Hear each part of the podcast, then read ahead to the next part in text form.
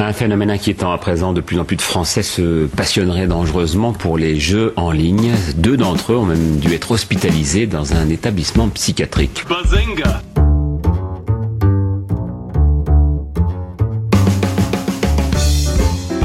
Il ne se nourrissait plus, il s'est enfermé dans sa chambre trois semaines durant en se prenant pour son avatar, un elfe de la nuit. Bazinga on constate aujourd'hui que les séries sont parfois beaucoup plus violentes que les films. Et il faudra aussi parler des dessins animés, notamment des dessins animés japonais qui sont exécrables, quoi, qui sont terribles. Bazinga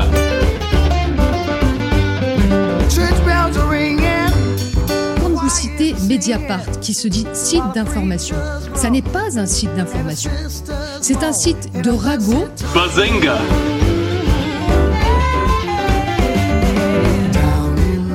Souvent des jeunes qui passent leur journée derrière un écran à se goinfrer des meuporgs. Bazinga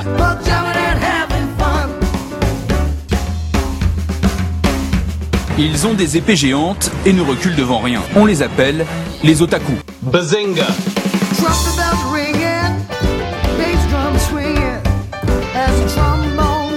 Je suis ingénieur en informatique, je me sens bien avec les ordinateurs. Bazinga manière générale, la liberté pratiquement totale qui règne sur Internet, qui se joue des frontières, permettent de créer des réseaux qui peuvent se révéler donc très très dangereux. Bazinga!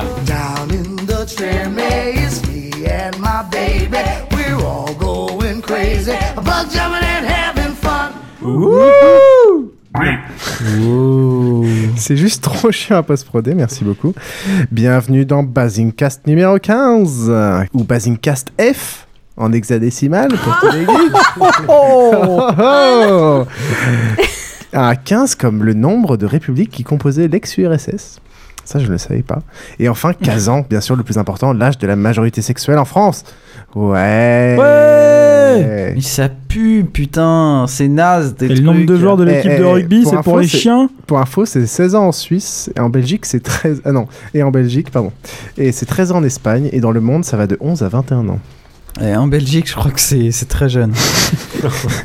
Valou. Donc Tant que bonjour t'as à l'accord tous. de n'importe qui de majeur. hein.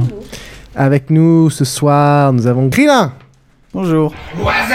Alors, il paraît, on se fait engueuler parce qu'on dit que bonjour et ça permet pas d'identifier assez nos voix. Donc maintenant, je fais un texte juste pour que les gens identifient bien ma voix à la place de simplement dire bonjour. Voilà, c'est suffisant en termes de longueur Merci Grillin. Salut Trollin. Bonsoir. Ça va? Cool. Trop du cul. Avec nous, nous avons Xil aussi. Bonjour, identifiez bien ma voix. Ah mon dieu. Salut Micha. Salut, tu Salut. peux passer l'host Attends, parle un peu plus longtemps parce que j'ai du mal à te distinguer de Krillin en fait. Ah c'est vrai, ça, la petite voix nasillarde. Bonjour Je m'appelle My little pony. Nous avons encore Yann avec nous. Dobre večer. Bienvenue en docteur. Yann. Euh, Yann, tu vas d'ailleurs. Tu euh, parles serbe Trois mots. Vous savez euh, d'ailleurs ce que les Kosovars mettent euh, sur leur barbecue des- Bah, des Serbes de Provence. Oh. Ah, J'en parlerai à ma belle-sœur qui est serbe, ça lui plaira. Ça lui très plaisir. Avec nous aujourd'hui, donc nous avons toute cette équipe et on va voir Yann, notre invité, qui va nous parler de quoi aujourd'hui? En fait, je- j'essaye de venir le plus souvent possible parce qu'on m'a dit que je pouvais avoir le statut d'intermittent du spectacle au bout d'un moment. Ah, ah, bien sûr. Et euh, non, non, le, je t'avais donné le titre euh, de ma rubrique ce soir, c'est euh, Photo, deux points, le mythe de la réalité. D'accord. Oui, c'est- j'ai toujours pas compris de quoi on va parler, mais c'est pas Le grave. photoréalisme? Peut-être. Non, non, vous allez voir. pas. Vous allez voir. Non, bon. On va parler de culture avec des petits euh, coups de cœur de chacun pour l'été. Euh, et puis enfin, Krillin nous parlera de jeux de plateau. Ouais, Valou, valou. des vrais jeux bien burnés. Bien burné. Valou, valou. Donc on va commencer avec directement, parce qu'il faut qu'on aille vite hein, quand même, à la rubrique de l'invité.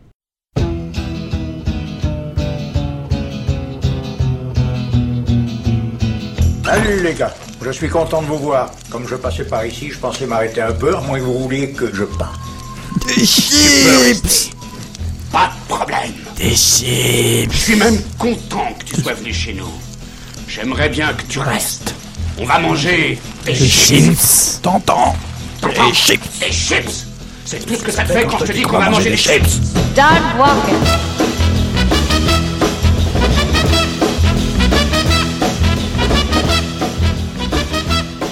Ça dandine, ça dandine. Ouais, ça dandine pas mal. Alors du coup, est-ce que, euh, ce qu'on en parlait tout à l'heure, est-ce que tu as reconnu l'extrait sonore? Moi, pas du tout. Non. Mais tu l'as pas déjà demandé la dernière fois? Non. Sur la musique, tu veux dire? Ouais, ne- ne- pas la musique. euh, L'extrait. vraiment l'extrait. Toi non Oui, oui. Bah oui, bien sûr, je le connais Ah, par cœur. Je sentais bien que tu le connaissais. Dis-nous ce que c'est. C'est la classe. C'est la classe Américaine américaine. Ah la vache, comment j'ai pu oublier ça? À regarder, à regarder. La Qui le classe fait entre Derrick et Superman Tu me fais penser à Georges politiquement. On. J'avais hésité à le mettre. Alors, euh, ma rubrique ce soir, c'est photo, le mythe de la réalité. Euh, alors, c'est pas de photoréalisme dont je vais parler. C'est de Wish On Lorraine va directement aller dans le cœur. euh, je vais pas trop introduire. Euh, je sais pas comment fallait le prendre. Bon, c'est pas grave. Euh, alors, en fait, je vais parler plus, euh, juste pour vous dire quand même globalement de euh, l'idée d'objectivité en photographie, la notion d'objet, euh, comme quoi une photographie serait objective. Mais c'est pas le gros truc que tu mets devant, là Euh, c'est- alors je me suis fait la réflexion euh, de, au niveau du vocabulaire. J'ai cherché à savoir s'il y avait un lien. Euh, J'en ai pas trouvé d'un point de vue étymologique. Euh, Est-ce que c'était fait exprès ou pas? Donc, Alors- comme vous le savez, on a un épisode sur deux qui est chiant, et en général, c'est les épisodes Des invités. impairs. Ouais, d'accord. Bienvenue. Merci, merci. Quel accueil Je me sens très très très bien là. Alors, euh, bah moi c'est un sujet qui m'intéresse depuis longtemps, Ouais, mais en fait nous. J'en profite. euh, je, je profite d'une photo d'actualité en fait euh, qui m'a fait réagir il y a pas longtemps euh, pour rebondir sur le sujet. Donc je vais vous montrer la photo. On va la mettre sur le site, mais là je la montre à mes, mes acolytes Wow. et je leur demande est-ce qu'ils l'ont vue cette photo? Ah ouais, arrêt sur image. T'aurais pas pu photoshopper, Pas bon. enlever la culotte? Là c'est pas photoshopé du tout. Je l'ai vu, sur... vu. je l'ai vu sur Bonjour Madame. Ah bonjour madame. Alors, on va faire un tour de table. qui l'a vu? Ben maintenant, ça y est, ouais. Non mais d'accord. Bon, Alors, oui, y a- Krillin, y a que il y Krillin qui l'a. Moi, je l'a l'avais vu, euh, ouais, il y a longtemps. Alors elle est intégrée, vous pouvez la regarder maintenant sur votre i-bidule si vous avez un truc sous iOS, sinon ce sera sur le site. D'accord. Alors on va décrire quand même rapidement pour ceux qui n'auraient pas le bidule en question. Euh, on voit un jeune couple qui est par terre dans la rue euh, au milieu d'une manifestation et eux ils sont en train a priori de s'embrasser. Ah oui, parce est niveau- vieille. Ah, mais il n'y a pas que ça, on voit Avec, fesses. avec la euh, jupette euh, bien relevée quand même. Ouais, enfin c'est pas ça vraiment ce qui est intéressant dans la photo. C'est qu'il y a que des CRS en train de charger devant et derrière. Voilà, on est en plein milieu. Là, cette photo-là Si, les est un petit peu, Ah, ça, c'est un peu zoomé sur la partie du couple. Je mettrai une photo. euh, on Ouais. voit la Parce que photo c'est la première complète. fois que je vois aussi bien la culotte. Voilà. Et je l'avais peut-être vu, du coup, euh, avec le reste. Mais là, Ce qui est intéressant cette photo, c'est qu'elle a un côté, c'est une, c'est une vraie icône. Pris comme ça, euh, c'est euh, faites l'amour, pas la guerre. C'est vraiment au premier degré, c'est une icône.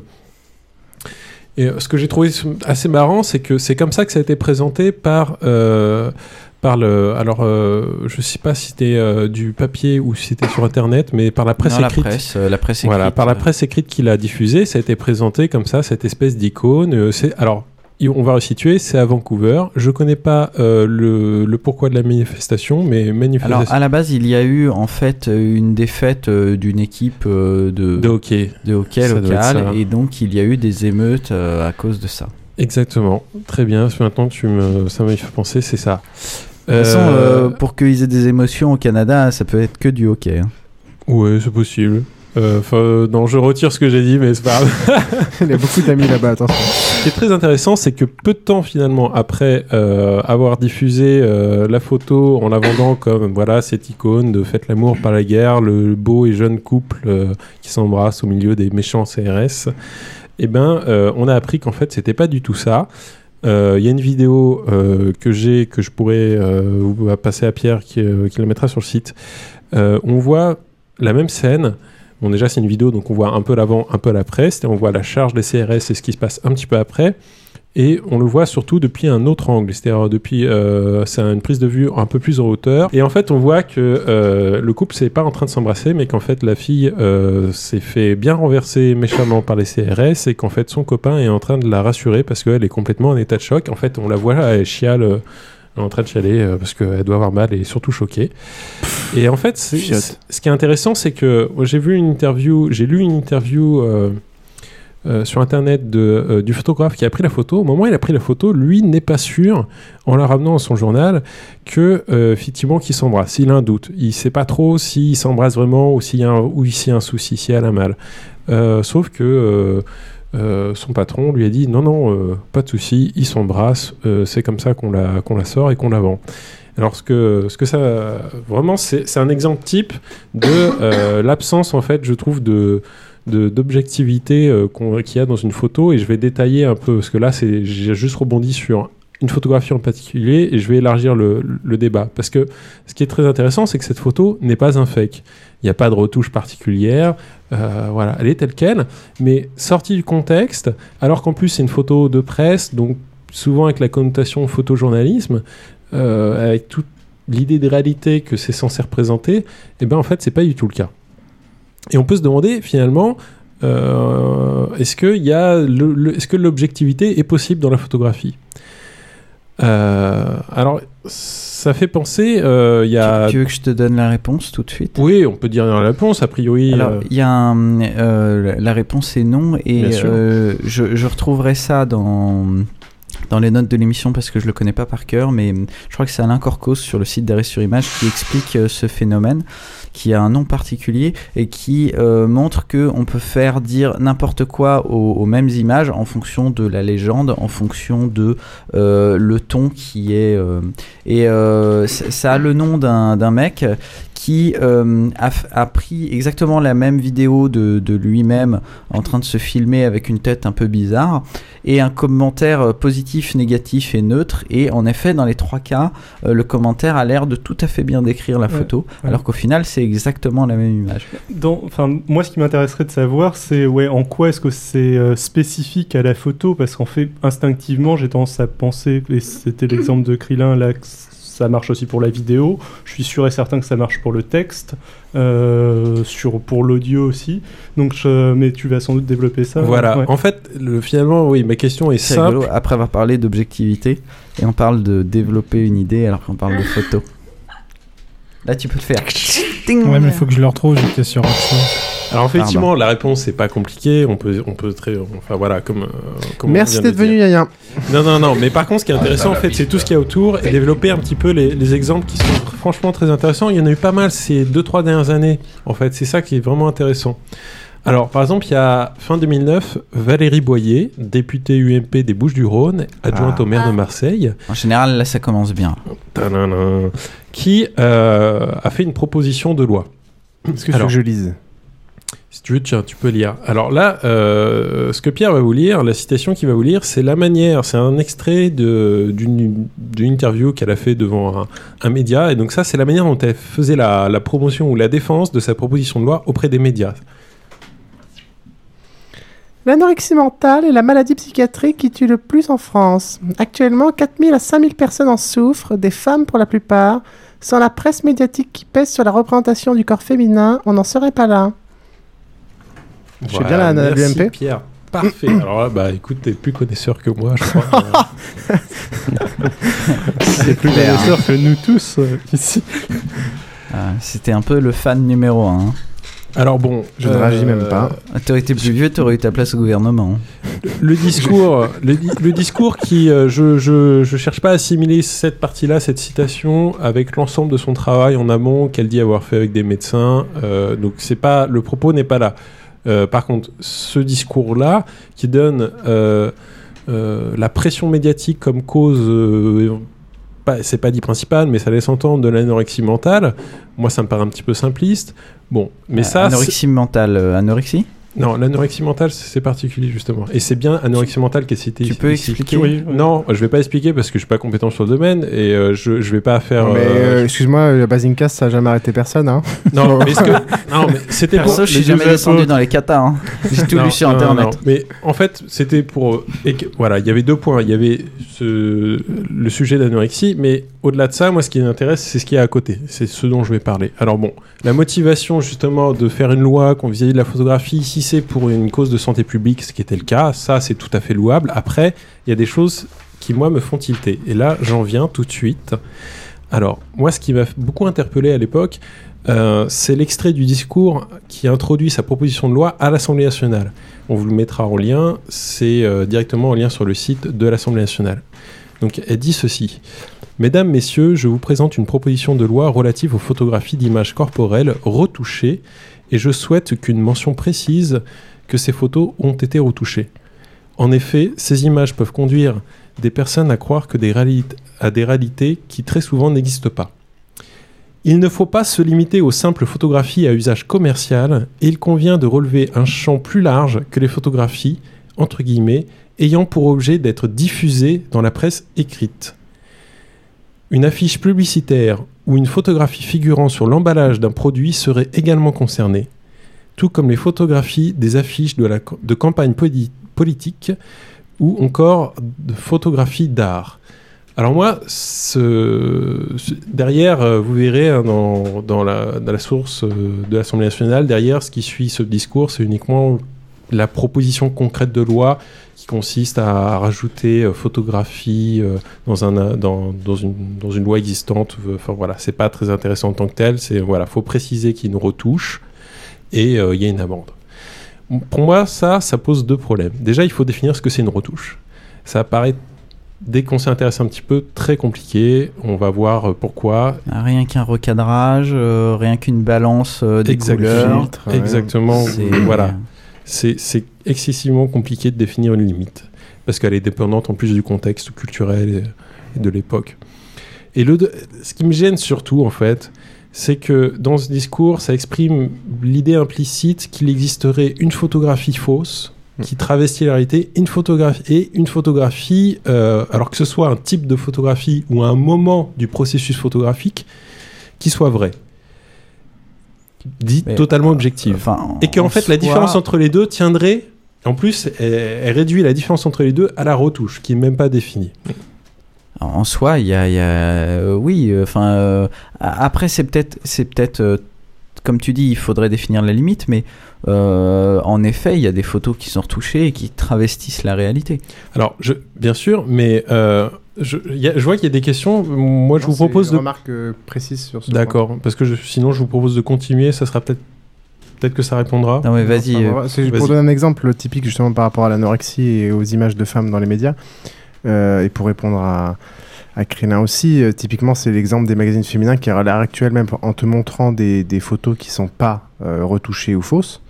En gros, c'est je suis ronde. euh, euh, voici un témoignage de Josiane euh, qui fait un 38 quoi. Euh, donc il n'y a pas que l'aspect, tu vois une photo de Josiane euh, qui fait un 38, et donc euh, la photo n'est pas retouchée ni rien du tout, et ça n'empêche pas que que- qu'il y a un message derrière qui est nauséabond et qui dépend pas du fait que la, que la, que la photo soit retouchée ou non. Alors, alors, tu vois, bon, dire à peu près c'est- la même chose. Ouais. Oui, mais enfin, avant, avant ça, je suis d'accord hein, que ça fait partie de tout ce processus de pression sociale dégueulasse sur le fait que, euh, euh, que euh, on fait croire aux femmes qu'elles peuvent être quelque chose qu'elles ne peuvent pas être. De même que euh, Maya Mazoret a sorti il y a pas longtemps une étude sur la manière pour que les hommes aient des abdos en béton comme les, les mannequins. C'est assez horrible les traitements qui, qui s'infligent pour faire ça. Donc tout ça, on nous fait croire qu'on peut être physiquement des choses qu'on ne peut pas être. Clairement, il y a, il y a- il y a quand même un, un problème avec euh, quand tu montres euh, quand tu montres euh, une fille qui a été retouchée, qui n'est pas humaine puisque euh, ses, ses- ses os ne sont pas comme ça, ou alors elle a les peaux sur les os et ils ont enlevé le, ils ont enlevé le. Enfin, donc là, Ouais, là, d'accord. c'est Ouais, quand même différent. C'est deux problèmes différents et je pense que Yann va développer ça. Oui, en fait, je vais même élargir parce que là, vous êtes encore pour moi sur le premier extrait qui, qui a, a défendé son discours par rapport à un problème de santé publique et à l'anorexie. euh, mais moi, ce qui m'intéresse, c'est dans ce qu'elle a présenté à l'Assemblée nationale parce que c'est ce qui concerne son, euh, le projet de loi. C'est-à-dire que euh, elle, elle limite pas ça aux représentations corporelles, euh, elle dit à toute photographie ayant pour objet d'être diffusée dans la presse écrite. Hmm. Et elle, le, elle s'est même bien détaillée après, hein, on parle même de photographie d'art. Bon. Alors déjà, moi j'ai une première question euh, à Micha en fait, parce que j'ai pas de magazine féminin au moment où j'ai rédigé mon, mon petit papier là. Est-ce que, euh, est-ce que tu as vu depuis des, des mentions signalant que les photos étaient retouchées? Non, du tout. D'accord. Euh. Enfin, c'est peut-être écrit en tout petit, mais non. Moi qui les consulte beaucoup aussi, non, j'ai jamais vu. D'accord. Pourtant, il regarde en gros plan. Alors, C'est c'est passé quand Mais il y a de plus en plus de photos euh, qui donnent l'impression d'être pas retouchées. D'accord. Genre ça, c'est qu'ils font exprès. s'améliorent. euh, hein Ça, c'est parce qu'ils s'améliorent. Ou alors c'est des journaux à scandale Non, qui mais- euh, justement font. C'est la nouvelle business. mode aussi Ouais. d'essayer de. enfin, la, la fille un peu casual, passer- quoi. ouais, la voilà. casual neighbor, la girl next Enfin, door. la, la fille de tous les jours. Même Là- si je suis sûre que c'est retouché aussi. Et hein. c'est même dans le porno d'ailleurs, de plus en plus. Là, je pense qu'on va arriver sur le point qui, a, qui intéressait David tout à l'heure, sur euh, voilà, pour- pourquoi finalement la photographie, euh, pourquoi ce sujet pour la photographie en particulier. Alors cette notion de vrai, euh, de naturel, elle n'est pas nouvelle, elle date de l'origine de la photographie. Alors la photographie, c'est appa- c'est apparu dans les années 1830. La date euh, dite conventionnelle, c'est 1839. On va voir, je on va voir pourquoi. Nicéphore Niepce. Pardon? Nicéphore Niepce, qui a inventé la photographie, auteur Ah, du premier Oui, c'est pas lui. Alors c'est oui, Niepce. Effectivement, Il y a un Niepce. Français qui l'avait pas- fait avant. C'est C'est un Français. C'est un Français. Ah merde. Et en fait, c'est En celui- général, il y a toujours des Français qui l'ont inventé avant. Ah, le chauvinisme du celui à qui on attribue réellement l'invention de la photographie, en fait, c'est celui qui a, re- qui a repris les travaux de Niepce, qui s'appelle Daguerre. Alors, la naissance en fait de la photographie, elle se fait déjà dans un contexte de naturalisme euh, scientifique. On est au début du 19e siècle. Euh, vraiment, c'est c'est c'est une révolution sociale. C'est-à-dire que la science devient un pouvoir, euh, une arme politique, un outil de société. Euh, c'est vraiment avoir ça en tête pour comprendre pourquoi on a cette idée d'objectivité. La photographie est donc une technique, une science appliquée, et euh, c'est Louis Daguerre avec son daguerréotype qui en fait avait repris les travaux de Niepce, euh, qui présente son invention à François Arago, qui était un physicien et politique, et François Arago présente le daguerréotype à l'Académie des sciences en janvier 1839. Donc c'est pour ça qu'on prend ça comme date conventionnelle de la naissance de la photographie. Mais de manière générale, c'est les années 30 du 19e. Donc à l'époque, en fait, on vante la, neutralité et la naturalité du support photographique qui supprime en fait l'intervention humaine par rapport à la peinture. C'est le passage de la représentation, la peinture, à la reproduction, la photographie. Alors la photographie serait donc une illustration libérée de la médiation humaine. Eh bien non, parce qu'en fait, euh, comme on a déjà, vous, le- vous avez réagi tout à l'heure, euh, il y a de nombreuses raisons. Et euh, on peut en faire une liste non exhaustive. On pourrait. Voilà, alors on va le faire rapidement. Ah bah Le- tiens. Voilà, le cadrage. Parce que le cadrage, par définition, c'est même un élément qui, qui- qui est peut-être le plus intéressant en photographie pour quand on en fait. C'est on inclut et on exclut. Et on peut vraiment avoir des choses très différentes, Mhm. selon mon point de vue également. Le format. Alors euh, aujourd'hui, on a beaucoup de choix. Le numérique, le film. Dans le film, on a le petit, le moyen, le grand format. La focale, on va venir déformer des perspectives et donc déformer la, perception des, dimensions. Le temps de pause, la sensibilité. Alors, ce qui est un truc, un truc assez marrant, c'est que le daguerréotype, donc premier appareil photographique qui à l'époque était euh, merveilleux puisqu'il donnait une vraiment une totale objectivité de la représentation. Euh, faut savoir qu'à l'époque, fallait poser, euh, fallait poser, euh, je crois, euh, comme Trentaine d'heures, non non, c'était une, trentaine, non, c'était une trentaine de minutes. Ouais, il y a eu des trucs hyper longs. C'était une trentaine de minutes. Faut savoir qu'il y avait un siège, il y avait des sièges spéciaux en fait qui maintenaient bien le, le dos pour quand on voulait faire des portraits, pour justement que la personne soit pas floue. Et ce qui explique d'ailleurs pourquoi sur les vieilles photographies personne ne sourit. On ne souriait pas parce que les temps de pause étaient trop longs. On pouvait pas garder. sourire, ouais. Voilà, on peut pas sourire plusieurs minutes d'affilée euh, sans bouger. Sauf en écoutant Basingcast. C'est ça. Avec Basingcast, ça, c'est ça. on, on se tord de rire, ça marche pas. Ouais, surtout cet épisode. Le temps de pause aussi. Euh, Qui est-ce qui dans- invité là, y'a rien ça, ça Ah, jouait pardon, dans excuse-moi. Je crois qu'il s'est invité tout seul. hein. Alors il y a la photo de Ouais, nuit aussi. hein, Ce qui est fabuleux, c'est euh, finalement avec un temps de pause, on peut faire des photos de nuit, on voit plus clair qu'au plein, qu'en plein jour. Ça c'est fabuleux. Il y a l'éclairage. Euh, tous les portraitrices le savent. Avec un éclairage, on peut voir jaunir de, de 10-15 ans, euh, parce qu'on peut vous faire des rides, on peut vous les enlever. Euh, c'est vraiment euh, c'est bluffant. Le choix de la pellicule, le choix couleur euh, noir ou blanc. Euh, le Noir ou contexte, blanc? Noir et blanc ou couleur. Et gris aussi un peu. Un petit peu de gris entre les deux. Ouais. Euh, on a le contexte de publication qui me paraît vraiment très important. Et en fait, on s'aperçoit qu'il y a et a effectivement également les retouches, mais c'est là vraiment on se rend compte que c'est vraiment anecdotique finalement dans la photographie la retouche sur la notion d'objectivité. C'est-à-dire que c'est ça que moi qui m'a fait un petit peu rire, j'avais trouvé vraiment d'anecdotique dans la, dans la proposition de loi de Valérie Boyer, c'est tout misé sur la retouche. Euh, ce n'est qu'un des éléments et une fois de plus, la liste, elle est vraiment pas exhaustive. Je suis d'accord avec toi parce que si on reprend son exemple de, euh, euh, montrer des, filles qui n'existent pas, ce qu'on fait maintenant très facilement avec Photoshop, on peut aussi le faire, dans, certes dans une moindre mesure, mais quand même avec du maquillage et de l'éclairage. Et notamment, tu peux donner des impressions complètement fausses. Alors également par rapport à cette euh, révolution quand on a créé la photographie, c'était vraiment le, ce, qui, ce, qui, ce qui a passionné les gens, c'était l'absence d'intervention humaine apparemment. Euh, mais alors qu'en fait on regarde, si on y pense, tous les domaines photographiques, hein, que ce soit le portrait, le photojournalisme, la mode, le- l'animalier, tout ce que vous voulez, eh ben, ils sont tous touchés par, un par des choix en fait, donc euh, les choix qu'on a énumérés et que je viens d'énumérer, qui résultent de l'intention humaine en fait. C'est pourquoi on fait cette photo, dans quel but et qu'est-ce qu'on a comme idée derrière la tête.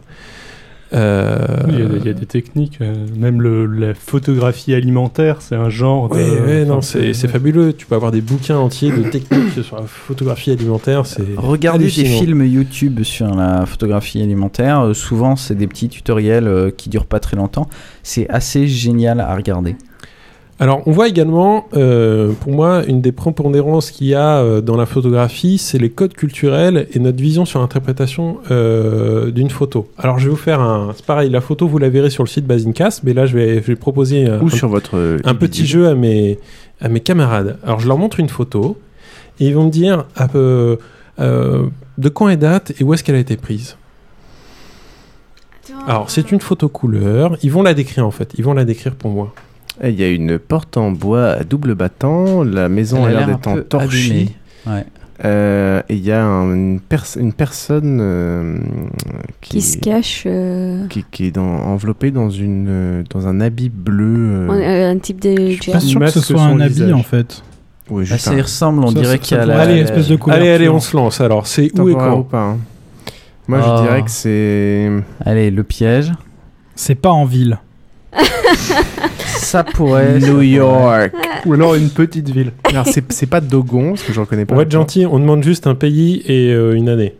Alors il y a un piège déjà, c'est pas un pays du Moyen-Orient. Ouais, voilà, c'est pas, clair. c'est pas un pays euh, La Corse. arabe. Non, euh, je pense que c'est un pays développé quand même. Euh, J'en ai aucune idée, donc euh, ça, il ressemble absolument pas, mais je vais Je dire. pensais pas qu'on passerait autant Je de vais dire sur la la photo. France euh, 2011 euh, parce que ça a l'air absurde par rapport à la photo, donc il y a des chances que ce soit ça. Mais Ouais. Il- mais vu comment il est, 'fin, il se cache parce que c'est pas Ouais. normal euh, Ouais. l'ouverture de son visage, donc il fait semblant d'être dans une burqa. Est-ce que c'est Je vraiment pense que ça vient de F de souche. Alors, est-ce que je vous balance euh, que c'est Vas-y, vas-y, Bah, voilà, Ouais. Bon, alors ça a été pris. Le lieu est pas excessivement euh, étonnant. C'est en Ouzbékistan. Ah bah Merde, par ça contre, par contre, par contre, c'est en 1910. Et ouais, c'est bluffant parce qu'il y a une super qualité. Ouais. C'est en Ah Les couleur. couleurs surtout. Là, ouais, euh, C'est pas colorisé. C'est vraiment. Alors, ça fait partie des premières techniques couleurs. Et c'est vraiment Où il y a ça. trois films. compte. C'est celle où il y a trois appareils photo. Alors en fait, voilà, c'est ça. C'est une technique. En fait, c'est euh, les couleurs sont composées, euh, les Mais couleurs l'ai vu, additives ou Oui, soustractives. Et en fait, il y a une série de photos. euh, juste dans l'émission, la plus vieille que j'ai retrouvée, c'est début du 20e, mais je sais qu'il y en a qui datent du, de la fin du 19e, et j'ai pas réussi à retrouver, qui euh, ont été faites notamment en Bretagne pour certaines. Là, ce sont en Russie, des photos en Russie, qui sont vraiment superbes. Oh la vache. Et, Alors, et- Pour donner les infos aux auditeurs, euh, ça ressemble à, à une photo d'une qualité, euh, enfin Ouais, prise ouais. avec un, un putain de Alors, réflexe de maintenant. Quoi. C'est, euh, elles sont en très très haute définition. Euh, et en fait, la technique euh, de, Mais de- ouais. du alors, ce sont photographe. des plaques sur verre. En fait, il y a une photographie bleue, une rouge et une verte qui sont superposées après pour la suite. Exactement. Donc il a pris, il a pris euh, trois films, enfin trois appareils photo, euh, et euh, qui avaient chacun un filtre en entrée, ce qui fait qu'il a réussi à obtenir euh, une photo par euh, par couleur de, de base, Mhm. et après il les a euh, colorisés et remis. Mais, ouais, ensemble. mais rien que pour avoir une qualité euh, comme ça de, au niveau de la précision et de la résolution, rien que pour- ça veut dire que pour recaler les, Ouais, les alors, filtres en en eux-mêmes. fait, sur les, euh, Alors je Euh, précise hein, tout de suite, je mettrai en lien l'ensemble des photos, euh, vous les verrez toutes, elles sont toutes datées et elles sont, il y a une légende disant où est-ce qu'elles ont été prises. Voilà. Tu, tu as un léger décalage qu'on voit pas là sur un écran, mais tu as un léger décalage parfois en fonction des, euh, des distances. Euh, et en fonction des photos. C'est pas toujours idéal, mais souvent c'est très très bien. En fait, la, la principale, le principal défaut, c'est euh, au niveau du temps, parce qu'elles sont pas prises pile poil au même moment. Et donc, en fait, euh, ça va être, par exemple, quand il- tu vas avoir des, des plans un petit peu rapprochés où il y a de l'eau qui bouge, Hmm. ou euh, des jeunes, le ciel, des jeunes, Euh, ouais, des, t'es des- sûr, euh des herbes qui bougent, oui. Enfin, je les ai pas montrés là, parce que sinon... Il me semblait vous- que les trois appareils étaient, étaient euh, superposés en fait. Ah, c'est pas possible. Non, non, non. T'auras un décalage qui serait. Non, alors, non, non, parce que non, non. En fait, c'est même c'est trois photos prises à la suite, Euh, parce que sinon, en fait, t'auras un problème de parallaxe. euh, Oui, oui, bah c'est. Moi, je pensais que c'était de ça que venaient Mais- euh, les, les. Non, c'est à Mais dans le genre, je pense que Krillin a vu un truc qui est la même chose que moi, des très vieilles photos justement qui sont prises avec deux appareils avec un angle légèrement différent Pour et avec lesquels 3D, maintenant ouais. ils font de la ouais voilà, Ouais, ils mais refont des Alors photos, j'ai euh, retrouvé euh, dans voilà j'ai j'ai retrouvé ça dans des affaires de d'une vieille grand-mère et où tu as des photos entre guillemets de 3D de, de Paris euh, dans les années 60 c'est assez rigolo. Tu, tu vois aussi euh, du,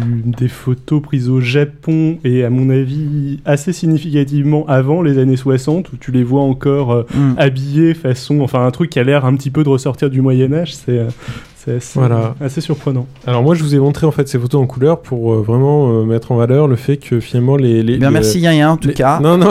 j'ai pas Ah, pardon.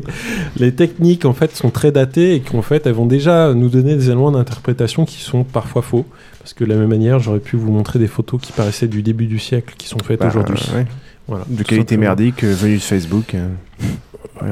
Peut-être pas de Facebook, parce que les gens, qui, vo- les gens qui vomissent avec des t-shirts euh, Obama Hope, euh, je pense que ça fait Enfin, pas très n- 1900 niveau, euh, niveau rélu- résolution, le numérique dans un premier temps ça a été un gros retour en arrière donc euh, si, Ouais. ouais, si- si on se base vrai, euh, il a fallu attendre. Il y a 10 ans, moi je trouve qu'il y a une période creuse de la fin des années 90 jusqu'à la fin des années euh, 2000. C'est euh, c'est très creux. Alors, euh, on arrive à la dernière partie, en fait, pour, je trouve, qui est le paradoxe du photojournalisme. Parce qu'en fait, le ph- photojournalisme, on s'attend à ce qu'il nous montre des réalités, vraiment. Euh, et euh, il a un double statut, qui est celui du photographe, bien sûr, et, mais qui s'inscrit dans une démarche journalistique. Ce qui est, je le enfin, ce que je voulais vraiment le, dire, ce qui est vraiment différent pour moi de la photo de presse, hein, parce que les photos AFP, on voit les, des gens, enfin, une seule photo, c'est pas du photojournalisme.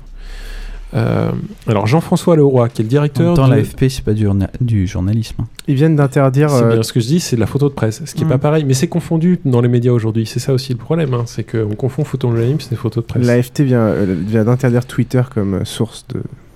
Comme En même temps, ils ont dit que Wikipédia c'était pas une bonne source, alors que Wikipédia c'est une. Ah, c'est Wikipédia, pas source. Twitter, pardon. Ouais. C'est Alors- une très bonne source. Il suffit, suffit juste de regarder les, à quel point l'article est sourcé.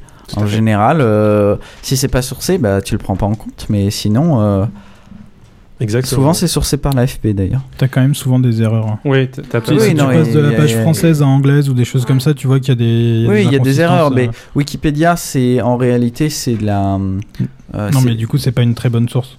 Par contre, il y a mais très peu de si, photos. c'est un annuaire de sources en réalité. Il y a très très peu de photos en final. C'est ça qui est un peu gênant. aussi. Alors, euh, la en question France- de droit. en Alors, France, il y a- la question de droit. Je suis désolé, c'est une parenthèse totale, mais vu que tu dis ça, parce que je t'en ai déjà parlé de ce problème de photos sur Tout. Wikipédia, il faut savoir que les studios hardcore ont mis euh, à disposition, euh, avec des résolutions moindres, bien sûr, les photos des personnalités qui prenaient Ah, pour les mal, illustrer. C'est pas con ça. Voilà, c'est pas con, ça leur fait de la pub. Euh, Mhm. Vous pourrez aller voir, euh, on fait de la pub hein, sur Déclencheur. Il y a une interview de, par Benoît Marshall de- d'une personne du studio Hardcourt qui Ouais, j'ai parle de ça. ça. Voilà. D'accord.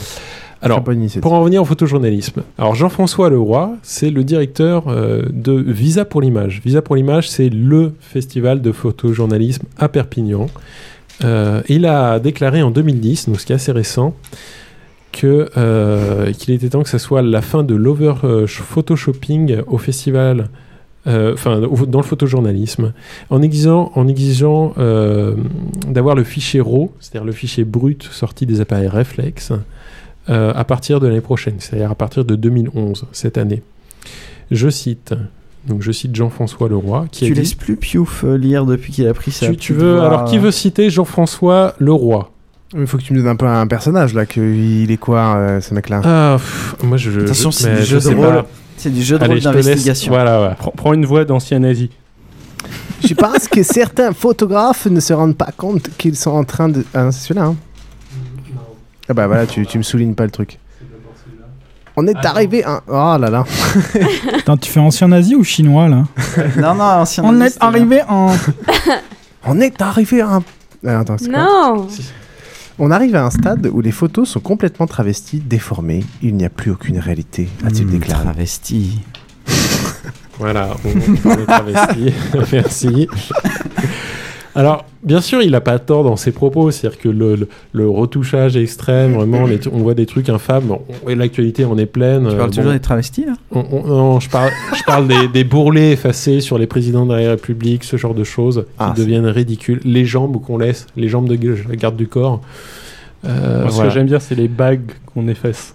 Ah oui. Ouais. Voilà, ce genre de Justement, puisqu'on parlait de députés UMP, euh, c'est souvent très drôle entre les vraies photos et, et euh, celles qui publient. Vas-y. Faut, euh. faut savoir qu'ils arrivent tous à l'Assemblée nationale avec plein de colliers, même les mecs euh, avec plein de colliers en C'est des gangsters, Des bijoux Comme- partout. comme ouais. des gangsters. Ouais, Ah. Mr. T, il est, il est dégoûté. hein. Allez, Yaya. Alors. Jean-François Leroy, il a rajouté euh, quelque chose qui est même un peu plus intéressant, là, je trouve, c'est je pense que certains photographes ne se rendent pas compte qu'ils sont en train de se tirer une- des balles dans, le- dans les pieds quand la photo de news devient la- plus belle que la page de pub qui est à côté.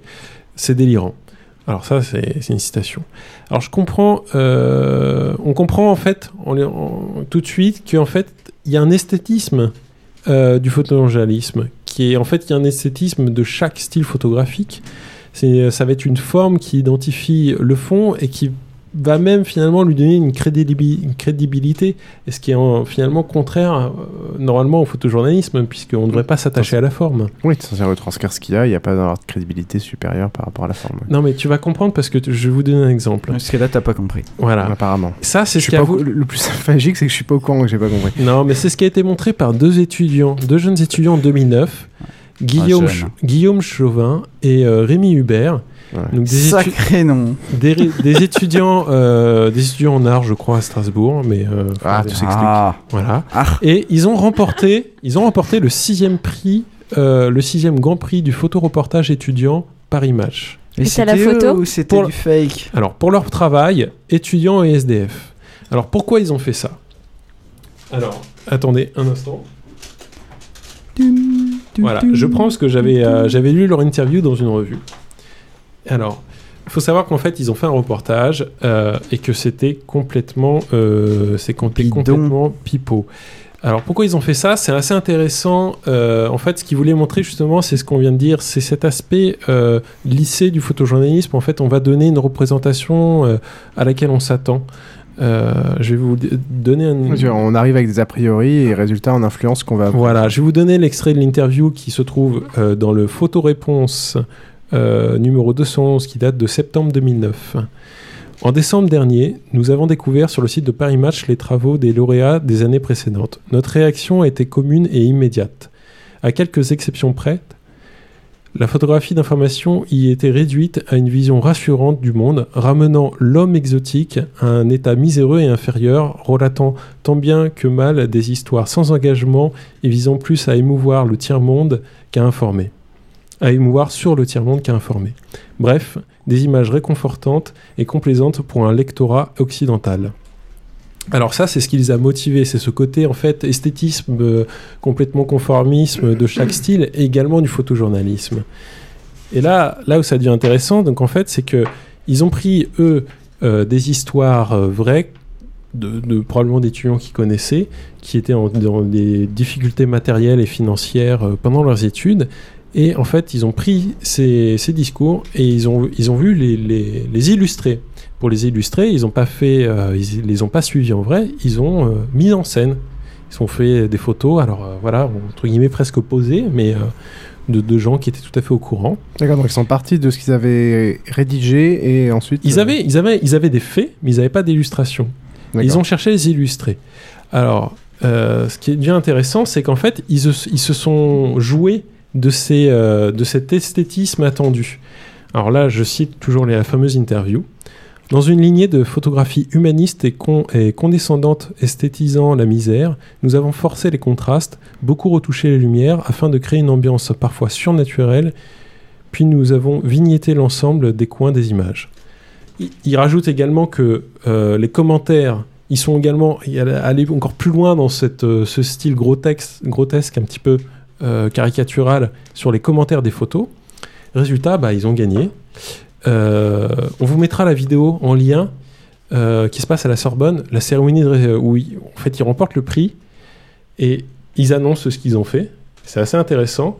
C'est assez intéressant parce que juste avant qu'ils commencent leur discours, le, le mec de Paris Match leur dit euh, Mais alors, comment avez-vous fait pour arriver à suivre les gens dans des situations si réelles si... Voilà, il y a ce côté vraiment, euh, c'est merveilleux, vous êtes vraiment des photojournalistes, vous êtes allés au cœur de la réalité. Et c'est vraiment, vraiment très intéressant. Je vous invite à lire la, fameuse interview qu'il y a dans le photoréponse où euh, on essaiera de, j'essaierai de retrouver des interviews équivalentes, mais j'en ai pas trouvé pour l'instant sur internet parce que je trouve que leur démarche est complètement euh, honnête parce qu'ils ont annoncé tout de suite que c'était du pipeau. Attends, ils l'ont ils l'ont annoncé à la cérémonie en faisant Oui. surprise Oui, surprise. D'accord, oui, donc ce qui- c'est ça qui est génial, Oui. c'est que la cérémonie et gagner le prix fait quasiment partie du dispositif artistique du truc, quoi. Ah oui, complètement. Ils ont, ils ont pensé vraiment leur, leur démarche. Et c'est là vraiment, on arrive effectivement sur ce côté. euh, ça a marché. Et alors, ce qui est très intéressant, c'est, c'est- on, ça se pose la question est-ce que, euh, est-ce qu'il y a l'impossibilité du, pho- du photojournalisme d'exister par définition du coup, puisque effectivement, on voit bien que ça montre pas forcément la réalité. Et ben eux, ils, euh, en fait, ils répondent non parce que cette discipline garde toute sa valeur journaliste, de journalisme investi. C'est-à-dire, euh, ça va venir témoigner sur des faits en les illustrant. Mais ce ne sont pas les illustrations qui sont les faits Mmh, mmh. en tant que tels. Et là, je vais me permettre de citer une partie du discours qu'ils ont fait euh, à la cérémonie euh, euh, à la Sorbonne où ils ont reçu le prix. C'est bien là que sont nos sincères motivations. Nous tenons à souligner que le faux ne s'oppose pas au vrai, mais qu'il permet de faire émerger les mécanismes du discours. Notre démarche en tant que faiseur d'images est une tentative de remise en question, celle des rouages d'un discours médiatique qui a pour ingrédient la complaisance et le voyeurisme dans la représentation de la détresse. Grâce à Paris Match, nous souhaitons donc éveiller les consciences sur la fragilité, la force et l'ambiguïté des images d'information.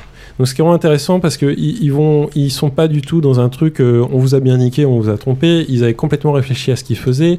Ils, croient, ils croient eux-mêmes au photojournalisme, mais ils veulent rappeler vraiment euh, le rapport qu'il y a entre le journalisme et l'image et les faits. Voilà. Et euh, pour en revenir à ce que j'ai dit tout à l'heure, c'est vrai qu'on on est de moins en moins habitué à, voir, à savoir ce que c'est du photojournalisme en tant que tel. Il y a très peu de revues aujourd'hui qui le font. Paris Match, euh, Paris Match, comment dire, euh, c'est devenu un peu compliqué. Euh, Il y a une revue qui est super. Le choc des photos. C'est Le poids Polka. des mots. Je vous ai ramené deux exemplaires. Il y a une revue que moi j'adore qui s'appelle Polka. C'est Ah, fait ouais. par l'ancien Ils rédacteur. n'hésitent euh, pas à foutre de la pub. Hein. c'est- Bah ouais, mais non, mais c'est une Mais petite Polka, on revue. le voit, ils font plein de re- marketing là, un Ouais, coup de ouais, marketing énorme. C'est une revue euh, qui est franchement intéressante. C'est du vrai photojournalisme, c'est-à-dire que t'as pas une photo, mais c'est une série de photos et qui est accompagnée par tout un, travail d'investigation journalistique. Donc là, vraiment, euh, t'as pas juste la photo pour te laisser interpréter ce que tu veux comme tu veux. Faut vraiment lire ce qu'il y a à côté. Et puis c'est vraiment intéressant parce que euh, non, enfin franchement moi, moi c'est vraiment une des meilleures revues que, que je peux lire en photo quoi. Euh, je vous la conseille. Ce qui est intéressant, c'est qu'ils ont une activité également de galerie. C'est qu'en fait, euh, là où il y, a la, rédaction à Paris, euh, il y a une galerie où ils exposent les photos qui sont diffusées dans, la revue. C'est gratuit. C'est pas loin de Place des Vosges. J'ai plus l'adresse exacte. Je vous encourage à, à y aller. On peut avoir des discussions assez intéressantes. Voilà. Donc, c'était ma petite rubrique. Ok, merci beaucoup, euh, mon cher Yann. Euh, ok, bah on va passer à la rubrique de Krillin pour ces jeux de plateau qui ont des couilles. Le jeu d'échecs aussi produit, euh, produit des mondes dans lesquels les joueurs peuvent, peuvent entrer. Et un monde d'une beaucoup plus grande richesse ludique que ces jeux vidéo qui vont s'épuiser en 8 heures, vous aurez fini un jeu. hein. Le- les, les- les gens qui jouent aux jeux vidéo disent ça. euh, Le jeu d'échecs est un jeu qui n'est pas fini. Alors on voit bien d'ailleurs, il y a des jeux très pauvres en jeu, s'abrutir de- devant un écran. Et puis il y a des jeux d'une grande richesse qui élèvent l'intellect, etc. Il y a des jeux nobles et des jeux moins nobles. Alors, des jeux un peu couillus avec des grosses burnes et des poils. Comme, euh, comme un peu les chanteurs de métal dans les années 80, genre euh, Bon Jovi. Bon Jovi. Voilà, qui, qui avait des. Bon Jovi dans les années 80, c'était c'était la belle moquette.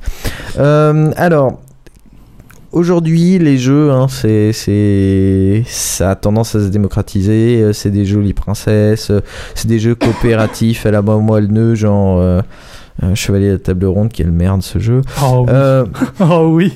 ah merci, C'est enfin tellement de quelqu'un- la merde. Enfin quelqu'un qui, a, qui, qui se rend compte que ce jeu est pourri. Un jeu qui n'a aucun intérêt C'est ludique. clair, c'est clair. Ah, ou Bref. des jeux où tu blablates, tout ça. Moi, je veux les trucs où tu tapes. Voilà, Ah, les donc- jeux où tu blablates, moi j'aime bien, mais les Chevaliers des a Tables un- Rondes, Ah, c'est- ta fiole. c'est- un jeu où tu lances des dés. Ta fiole. Donc, donc voilà, euh, le retour enfin des robots, des zombies, enfin peut-être pas des zombies parce que c'est encore une retourne. catégorie de jeux particulier, mais voilà, des, des- des jeux un peu couillus. Donc j'en ai sélectionné trois que j'aime bien. Euh, le premier, on en a déjà parlé. On parle de euh, jeux de plateau, hein, je précise. Jeu de plateau, oui, évidemment. Euh, le premier, on en a déjà parlé euh, la, la fois précédente. Donc, c'est euh, un jeu qui s'appelle Neuroshima X. C'est un jeu Ah. tchèque qui a été repéré par Fedouti. Euh, qui Fedouti, on aime ou on n'aime pas. Il a des défauts, mais il a quand même repéré Neuroshima X. Et au final, grâce à son soutien, euh, le jeu a fini par être édité en France puis dans le monde. Euh, alors, euh, Neuroshima X, euh, le principe, c'est un plateau hexagonal d'un certain nombre de cases, et je vais pas vous les calculer comme ça, 10, 14. Donc voilà, une vingtaine de cases. Et à côté de ça, vous avez euh, des tuiles qui représentent des unités ou des actions. Donc des tuiles, ce sont euh, en fait comme des petites cartes que vous avez à côté, face cachée dans votre main. À chaque tour, vous allez tirer trois tuiles et vous allez pouvoir soit les poser si ce sont des unités, soit euh, les jouer si ce sont des actions. Par exemple, les actions, ça peut être bouger une, unité ou lancer une grande attaque. Euh, le jeu, euh, chaque unité en fait a plusieurs, euh, a plusieurs Caractéristiques. caractéristiques, voilà. Déjà une initiative, donc elle va taper plus ou moins vite.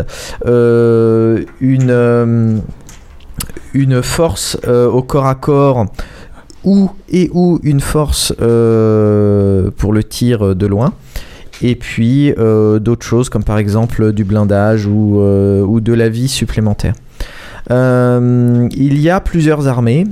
Alors le, le- le principe du jeu en fait c'est du jeu de pause jusqu'au moment où soit quelqu'un joue une attaque, soit le plateau est rempli. Dans ce cas-là, il y a résolution de tout ce qui se passe. Donc c'est-à-dire que je vais poser une unité, euh, mon adversaire va poser une unité pour euh, contrer la mienne parce qu'elle l'ennuie. Moi je vais poser une unité soit pour contrer la sienne pour faire une, un chaînage, soit pour essayer de l'embêter d'une. Il y a deux phases, quoi. Ouais. Voilà. Au, au niveau des attaques, les attaques se résolvent tout en même temps. C'est c'est pas euh, genre je t'attaque, euh, tu m'attaques. Voilà. C'est euh, C'est En, gros, il y a- il y a en une même phase temps- de préparation et après une exécution générale. Voilà, c'est Donc toutes les initiatives euh, 3 d'abord, puis toutes les initiatives 2, puis toutes les initiatives 1, etc. Ah, c'est sympa ça. Euh, donc c'est très tactique, c'est très sympa.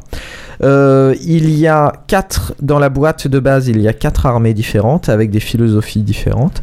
Il y a, ils ont sorti ensuite une première extension avec deux unités. Deux puis- armées avec deux armées pardon différentes et euh, une deuxième extension avec deux autres armées différentes sachant que cette deuxième extension contient également un plateau de jeu donc elle peut être prise euh, indépendamment pour jouer à deux. Pour jouer à deux, voilà. Euh, le jeu est très intéressant à deux, très intéressant à 4 en 2 contre 2.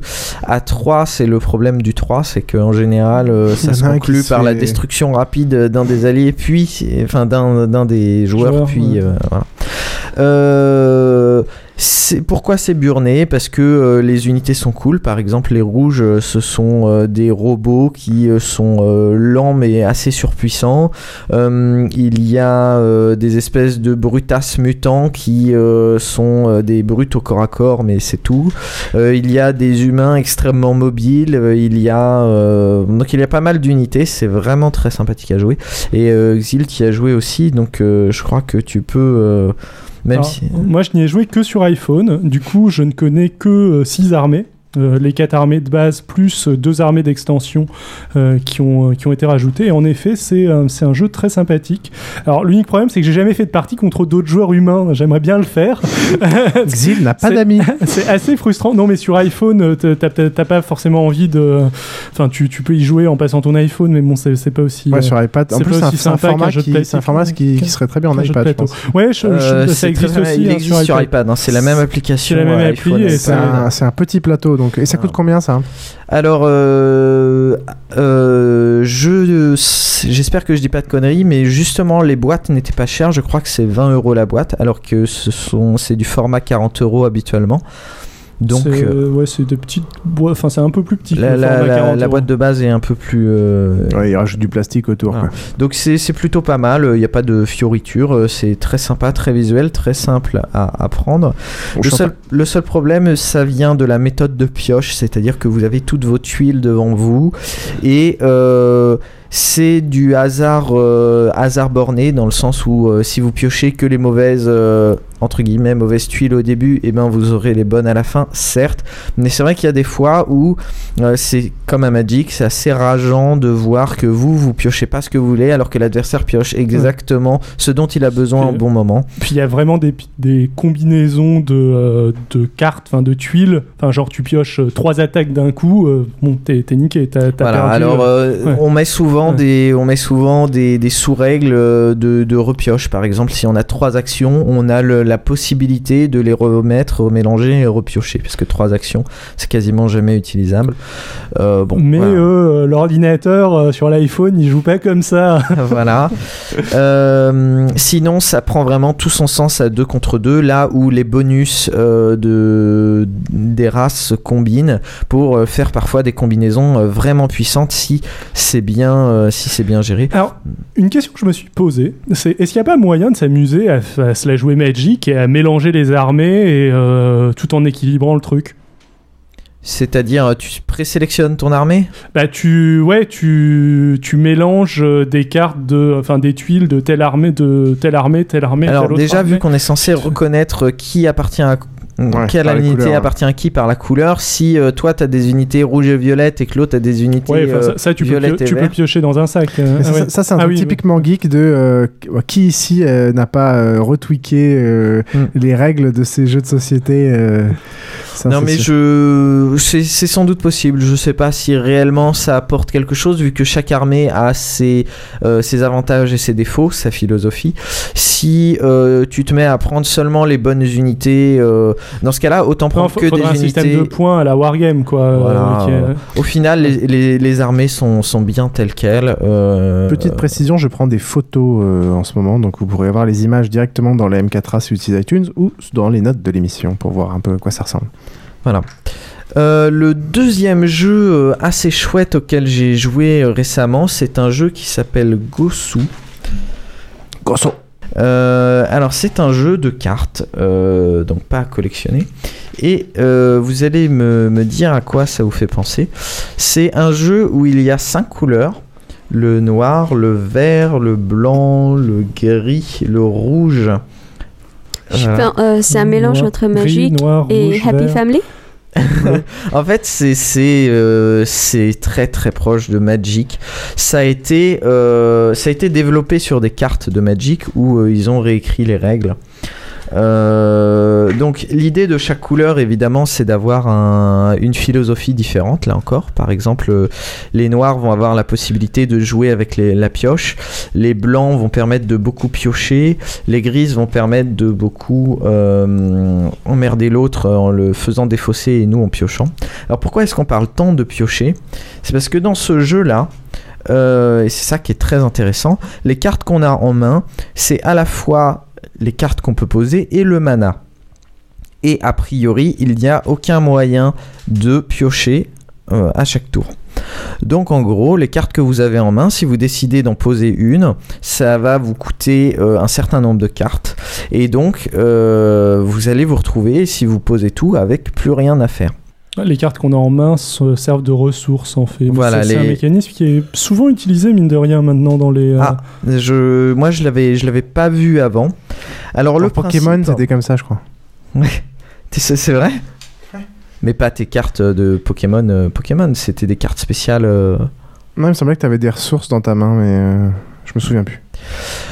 Euh, donc le, le principe, le principe en fait, c'est qu'on a devant soi une espèce de grille de euh, trois, euh, trois euh, rangs de, long- de, de, de haut et de cinq colonnes de large, dans lesquelles on va pouvoir placer des cartes. On peut placer la première couleur gratuitement et chaque nouvelle couleur qu'on place, c'est-à-dire si on n'a pas déjà dans sa grille une couleur, si on n'a pas déjà cette couleur dans la grille, il va falloir la payer deux cartes. Ensuite, on ne peut poser euh, que des hum, cartes de niveau 1 sur le premier rang, que des cartes de niveau 2 sur le deuxième rang et des cartes de niveau 3 sur le troisième rang, sachant qu'également on ne peut poser une carte de niveau N que si on a tous les niveaux inférieurs. C'est-à-dire que si j'ai une carte rouge niveau 2 mais pas niveau 1, je ne peux pas poser de carte rouge niveau 3.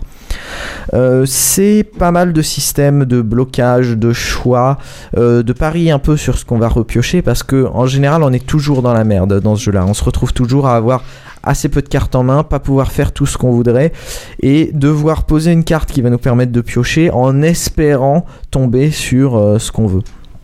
Évidemment, si on est multicolore, euh, on va être beaucoup plus puissant, mais ça va nous coûter beaucoup plus cher et ça va être beaucoup plus difficile. Là où si on est monocolore, euh, c'est super facile, mais euh, en même temps, on va avoir un peu plus de problèmes pour ce. Il n'y a pas de combo, tout ça quoi. Voilà. Il n'y a, pas de combo. Il y a, je sais pas si tu l'as déjà dit, il y a une pioche commune. Tous les, tous les joueurs jouent avec. Il y a une euh, pioche ouais. commune, voilà. Ce n'est Ah, c'est pas, euh, c'est très important ça. Euh, la défausse est très importante également. Elle est publique dans le sens où on peut aller assez régulièrement piocher dans la défausse. Il y a pas mal de mécanismes sur lesquels je vais pas me, je vais pas euh, revenir parce que euh, ça, ça peut faire un peu rébarbatif. Mais Système de points, peut-être. euh, Tu gagnes euh, quand tu as gagné trois manches, euh, c'est ça Alors Euh, voilà, on gagne. Il y, y a pas mal de systèmes qui sont très intelligents. Euh, on gagne quand on a gagné trois manches. Euh, une manche, qu'est-ce que c'est? C'est quand tout le monde a, a arrêté de poser. Euh, et dans ce cas-là, on récupère des jetons qui nous servent à faire des activations. Mais donc une manche, on ne, on ne continue pas à zéro. Euh, on reprend là où on avait pris. Et surtout, quelque chose qui est très intéressant, c'est que quand on a perdu, euh, quand l'adversaire a plus de points de victoire que soi, on a des avantages sur certaines cartes. Et donc, ça peut vraiment Ah, pour valoir le coup. le truc. euh, voilà, ah, ça, ça peut être frustrant ça aussi. Hein. Putain. Et oui, mais c'est c'est un mécanisme de jeu. Assez régulièrement, je fais exprès de perdre ma première manche pour pouvoir prendre de l'élan à la deuxième, ce qui va me permettre de vraiment pourrir l'autre à la deuxième, et là, le rattraper et le dépasser. Si D'économiser tes possible. cartes aussi. euh. d'économiser des cartes. Donc c'est le mécanisme est vraiment intéressant. Euh, c'est un jeu où il faut un peu connaître les cartes. Donc ça c'est le problème euh, le problème du jeu. C'est un problème aussi, un, un- un plaisir parce que là, tu- quand t'es tout seul, tu peux te balader tout le deck et les lire et prendre plaisir à le faire. Oui, oui, oui, voilà. Donc c'est vrai qu'il va peut-être falloir euh, une partie pour euh, bien, bien avoir en, en vue euh, le- les philosophies euh, des, de- des cartes. Mais sinon, euh, au final, euh, c'est très sympa, ça prend pas de place à déplacer. Et on, on joue à combien? Ça dure combien de temps? Et ça coûte combien? Alors, tiens, je l'ai pas dit pour euh, Neuroshima. Euh, pour Neuroshima, donc euh, j'avais à dit à combien on jouait, mais euh, en gros, faut compter une heure pour, par partie. Euh, voire euh, maximum, enfin une heure et demie euh, quand on joue à 4 si, si les joueurs sont habitués. Pour euh, Gosu, c'est assez similaire, euh, 40 minutes, une heure à 2. une heure, une heure et demie à 4. Ça se joue également à 3 et ça se joue également en 2 contre 2. Euh, sachant que beaucoup plus qu'à beaucoup plus qu'à Neuroshima, à Gosu, le fait de jouer à plusieurs euh, est très intéressant puisque là, euh, il y a beaucoup de bonus qui euh, ciblent par exemple ceux qui ont le plus de points de victoire ou ceux qui ont le moins de points, points Ah de oui, peut victoire. Ouais, ouais, Là où euh, à 2 c'est évident, euh, ceux qui ont le plus ou le moins. Là, à 3, le fait d'avoir deux personnes qui ont le moins, exactement le même nombre et le moins, ou euh, trois valeurs différentes, ça va vraiment jouer euh, de, de façon différente. Et donc, euh, les, les cartes n'auront pas la même puissance en fonction de la configuration de jeu. Ouais. Contrairement à Magic, c'est un jeu qui a été pas mal conçu pour euh, le jeu à plusieurs dès le départ. Euh, je me, me semble le jeu à plus de deux euh, dès le départ. Oui, me oui, semble-t-il. Euh, par rapport à Magic, avec lequel tu faisais la comparaison au début, il n'y a pas de deck building forcément, et ça c'est un petit peu frustrant. Parce y a des pour un avantages joueur, et des inconvénients. Pour un joueur de Magic, mais bon, c'est différent. jeu, c'est Ouais. du jeu de cartes euh, qui n'est pas à collectionner. Ça- mais t'as, t'as le JCE aussi, euh, le jeu de cartes évolutif qui lui n'est pas à collectionner, mais a du deck building. Euh, Enfin, n'est pas. Enfin, t'as pas de système de booster, mais euh, mais t'as du euh, t'as du deck building. C'est pas des, des cartes Hmm, aléatoires. Euh, Là, là, là, on est assez proche du, du système du draft dans un sens, puisque tu dois en permanence revoir ta stratégie, changer les choses, etc. Euh, c'est c'est vraiment chouette. Parfois, garder un niveau 3 dans la main parce qu'il est puissant et que euh, on attend qu'une seule chose, et, mais elle n'arrive pas, elle n'arrive pas, etc. Ça peut être très handicapant. Euh, mais en même temps, s'en débarrasser comme du mana, on le regrette au moment où la carte de niveau 1 qui nous manque euh, arrive. Moi, personnellement, je n'y ai joué qu'à deux, malheureusement.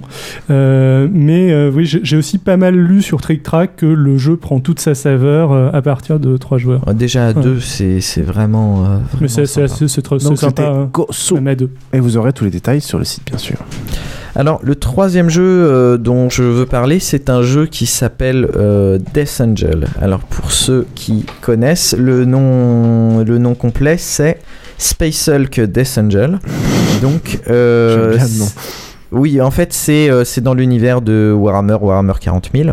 Euh, Space Hulk, c'est un jeu mythique, un dungeon crawler euh, vraiment absolument génial qui euh, n'est malheureusement que très rarement réédité et en très peu de nombre. Je pense qu'ils le font exprès pour, continuer à garder l'attention. Donc, le, jeu de base, donc c'est un jeu de figurines à un contre un où le, la personne qui joue les aliens doit tuer les Space Marines, là où le Space Marine euh, doit se balader et en plus il a un temps limité. Euh, le, le jeu original est vraiment très sympa. Oui, Xil? C'est un jeu d'un auteur connu, non? Il me semble. Euh, ou peut-être pas. Je... Ça me dit rien. Corée Konitska. Non, bon, bah. Non, ça me dit rien du tout. Ça me dit rien non plus. Il me semblait, mais. Alors là, c'est un jeu de cartes. Euh, donc, euh, ils ont essayé de l'adapter en jeu de cartes. C'est assez intéressant. Au final, euh, c'est un jeu de cartes, mais en même temps un jeu de table. Donc, c'est assez, c'est à la limite du plateau. Ce qui est très sympa, c'est que chaque personne en fait a deux Space Marines. Euh, et ces, ces Space Marines ont, euh, il y en a un qui est un peu particulier et l'autre qui est euh, assez simple. Donc il y a un badass et un Space Marine normal. Ah. Et ils se baladent de, de salle en salle et ils vont tuer des Gen Stealers. Alors ça c'était déjà dans l'univers. oui, oui, Warhammer. oui, c'est c'est toujours la même chose. C'est à la fois dans Space Hulk original, c'est dans la version MB qui s'appelle Space Crusade, euh, et c'est très probablement dans Warhammer 40 000. euh, bon. Je me souviens à l'époque où on avait fait un jeu comme ça avec toi, on avait customisé les règles. Ouais, ouais, on avait pris plein de jeux différents. Ouais. Donc, le, le passage de salle en salle est très virtuel en réalité. Euh, ce qu'il faut savoir, c'est que l'architecture du jeu, c'est on place tous les Space Marines euh, les uns derrière les autres.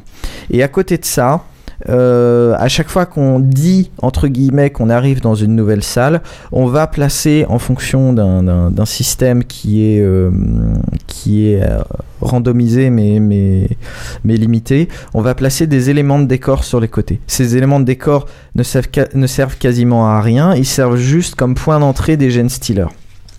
Et c'est un jeu de coopération. Et en fait, euh, on va pouvoir jouer à chaque tour une action parmi trois.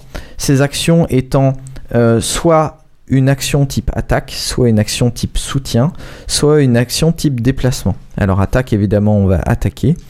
Euh, soutien, on va placer un marqueur sur un, autre euh, Space Marine qui va lui permettre soit de mieux attaquer, soit de mieux se défendre. Et déplacement, activation, ça permet de changer l'ordre des Space Marines dans, euh, la, file qu'on a créée.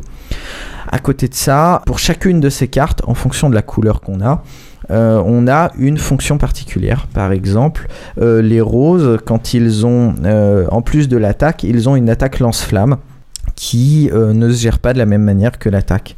Le, les bleus, euh, quand ils sont en soutien, par exemple, euh, ils tuent des gen stealers en défense, alors que normalement on ne tue pas en défense, on ne tue qu'en attaque. Donc il y a, euh, en fait, chaque, chaque binôme de Space Marine a des pouvoirs particuliers. Il y en a qui sont plus puissants que les autres, évidemment. Comment on joue en groupe? Et ben, euh, comment on joue en groupe Et Chacun a un binôme de Space Marine. Euh, ou plusieurs binômes. Par exemple, si tu joues à deux, tu peux décider de prendre deux binômes chacun. Euh, ce qui fait en tout. euh, Mais le but c'est de survivre à la fin ou c'est une cause commune ou... alors le but c'est de survivre à la fin puisque le but des Space Marines c'est de vider le vaisseau des Gen Stealers. Donc ils vont euh, avancer petit à petit de salle en salle selon un, des règles qui sont un petit peu foireuses mais enfin on, on sent qu'elles sont faites exprès les règles. Euh, Mais, mais c'est la même mission et en gros on est un même groupe mais euh, c'est Voilà. celui qui survit à la fin qui a gagné quoi. Donc en fait, non non non un- non c'est un jeu de coopération. Oh. C'est un jeu de coopération, mais c'est le seul jeu de coopération pour lequel euh, j'ai vraiment eu euh, un peu de- de- d'intérêt. Space Alert, Space Alert. Euh, j'ai pas joué à Space Alert. Je, je te ferai jouer éventuellement. Moi, j'aime beaucoup euh, Space Alert, mais La, la plupart des jeux de coopération, au final, euh, c'est fait sur le système. Euh, T'es quasiment obligé de parler avec les autres et de te mettre en groupe. Et, si, et puis c'est beaucoup du hasard qui va faire que au final, soit ça rate de peu, soit ça marche. Space Alert, il n'y a pas de lancer de dés, pas de hasard, mais c'est basé sur le stress. C'est basé sur le temps limité, en fait. Ah, comme, euh, comme Space Hulk euh, original. Alors là, euh, il y a deux manières de voir les choses. Soit on joue carte sur table, c'est-à-dire qu'on dit avec l'autre qu'est-ce qu'on va faire, etc. C'est déjà très très dur, suivant le nombre de joueurs auquel on est, c'est déjà très très dur parce que quand on a joué une carte particulière, par exemple la carte attaque, on pourra pas le jouer au tour suivant. Donc si on a attaqué à ce tour-ci, euh, on n'attaquera pas au suivant. Sauf qu'au suivant, on peut se retrouver avec une dizaine de Gen Stealers en plus et euh, les Space Marines euh, peuvent disparaître assez rapidement. Là où les gens détestent ce jeu, c'est que la défense des, Space Marines se fait sur un dé, ce qui est quand même assez une façon assez désagréable de, perdre un, Marine quand c'est juste le hasard qui joue. Donc euh, c'est un jeu qui est, euh, sympa à jouer. Euh, il faut l'essayer, je pense, sans se donner, en, en baissant la difficulté, c'est-à-dire en prétendant qu'on joue à 3 alors qu'en réalité on joue à 4 mais sans euh, dire euh, à, sans jouer carte sur table parce que là on va se retrouver en fait avec des cas où euh, tout le monde a, a pété un plomb tout le monde est attaqué au tour parce qu'on était un petit peu dans la merde et au final au tour suivant on se retrouve vraiment dans la merde. Mais ça reste un jeu qui est assez frustrant dans le sens où on peut mourir très vite euh, je le déconseille quand même à 6. Nos meilleures parties ont été à 2 et 3, euh, là où à 6 c'était du Cafarnaum et on s'est retrouvés euh, tous assez vite dégoûtés. Bah, prendre les décisions à 6, enfin, c'est le bordel quoi. Voilà. Et pour tous les gens qui veulent tester ces jeux là, tu, tu conseilles de de faire comment? Il y a des endroits où on peut les emprunter, les louer. Déjà, je vois, il y a l'idée d'aller télécharger l'app à quelques euros, peut-être sur iPad et iPhone euh, quand, quand ça existe. Oui, Ça pour permet de Hiroshima, tester- parce ça que pour les autres, à euh, mo- ça à moindre existe pas. frais. Il y a- il y en a pas tant que ça qui ont, qui ont été adaptés. euh, Alors, euh, il y a. Il y, a, il y a deux choses qui se développent. Déjà, c'est les ludothèques, euh, mais on trouvera peut-être pas des jeux un peu. euh, sans être des jeux hardcore gamer, Neuroshima l'est par exemple, Gosu l'est un peu.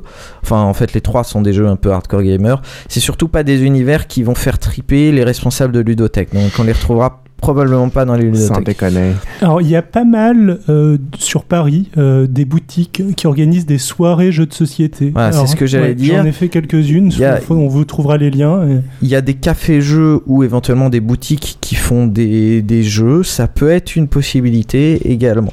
Ça peut être gratuit, ça peut être payant. Euh, sinon, euh, il y a euh, le, le téléchargement entre guillemets illégal et possible euh, de certains jeux. Euh, vous aurez- Scanner ou- Voilà, il y a, il y a plein de techniques, euh, par exemple, euh, sur, euh, sur Board Games Geek, vous remarquerez qu'il y a plein de jeux qui sont scannés, c'est bizarre. À chaque fois, ils disent que c'est pour montrer le matériel, mais bon, c'est quand même vachement bien scanné, euh, avec une belle vue de dessus, etc. Je pense que c'est une très bonne manière d'essayer un jeu, sachant que pour tout ce qui est téléchargement illégal, moi je conseille toujours à la fin, quand ça vous a plu, d'acheter, puisque, euh, mine de rien... euh, Et puis là, pour le coup, c'est un vrai intérêt pratique. Une fois que le jeu t'a plu, là, t'as les cartes, t'as du euh, beau t'as la boîte, t'as du beau matos. euh, euh, c'est euh, pas photo, quoi. Enfin, les, les créateurs de jeux de société vivent pas sur l'or, donc euh, t'es t'es pas en train de. euh, Mais ouais. ça reste quand même très difficile. Pour des jeux avec beaucoup de cartes comme Alors- Death Angel et Gosu, c'est par exemple quasiment pas faisable. Et euh, pour Neuroshima, euh, c'est éventuellement. Oui, Exil? Euh, surtout, généralement, euh, pour beaucoup de jeux, les règles sont en téléchargement légal pour le coup. Euh, et lire la règle d'un jeu de société avant de l'acheter, c'est une bonne, euh, une con, ça. bonne vision de ce Ah, que va être, de ce que va être des le jeu. illustrations un peu. Dernier moyen, il y a énormément de boutiques qui, si vous leur demandez poliment, vous feront essayer les jeux. Euh, souvent, ils en ont, euh, ils en ont de déjà ouverts. Ouais, puis le mec il s'emmerde dans sa boutique. Ils s'emmerdent dans sa une partie. boutique ou ils organisent ça de temps en temps. Ils seront euh, ravis de vous faire tester le jeu. Et dernier point, il y a les salons de, de jeux aussi. Euh, salon du jeu. euh, Après, c'est vrai que tester un jeu, ça demande en général plusieurs parties. euh, c'est c'est pas facile, euh, c'est pas facile rapidement. De toute façon, tout ça, c'est des jeux qui sont pas très chers, qui sont de l'ordre de la vingtaine d'euros. Je pense que ça vaut le coup. C'est pas non plus une grosse perte. Faut pas oublier qu'il y a eBay et ce genre de choses, à la fois pour les acheter et pour les revendre si ça vous a pas plu. C'est pas comme un jeu euh, qui a coûté 50 euros et qui est revendable. Donc euh, là, je pense que bon, euh, ça peut être. Après, on a tous été étudiants, on a tous été lycéens à l'époque où euh, 3 euros c'est beaucoup. Donc voilà. Ok, très intéressant. On vous mettra bien sûr tous les liens. Et on vous conseille franchement de revenir un peu au jeu de plateau parce qu'il y, a- depuis des années il y a un vrai engouement, il y a vraiment des trucs de qualité et c'est quand même vachement sympa avec une bonne bidouze entre potes. Il y a vraiment des systèmes de jeu euh, super fun. Sinon, perso, euh, si je devais en conseiller euh, un sur les trois, bon, je connais pas Death Angel, donc euh, j'ai une légère préférence pour Neurosh- Neuroshima X par rapport à Ah. Neuroshima, c'est Ouais. là où j'ai passé mes meilleurs moments de jeu de ces dernières années. Death Angel est, est un peu plus frustrant que les autres, mais euh, Gosu est très bien aussi. Gosu est très bien aussi, hein, mais euh, bon. Ok, et ben amusez-vous bien, bon jeu. Et maintenant, on va passer à la rubrique culture.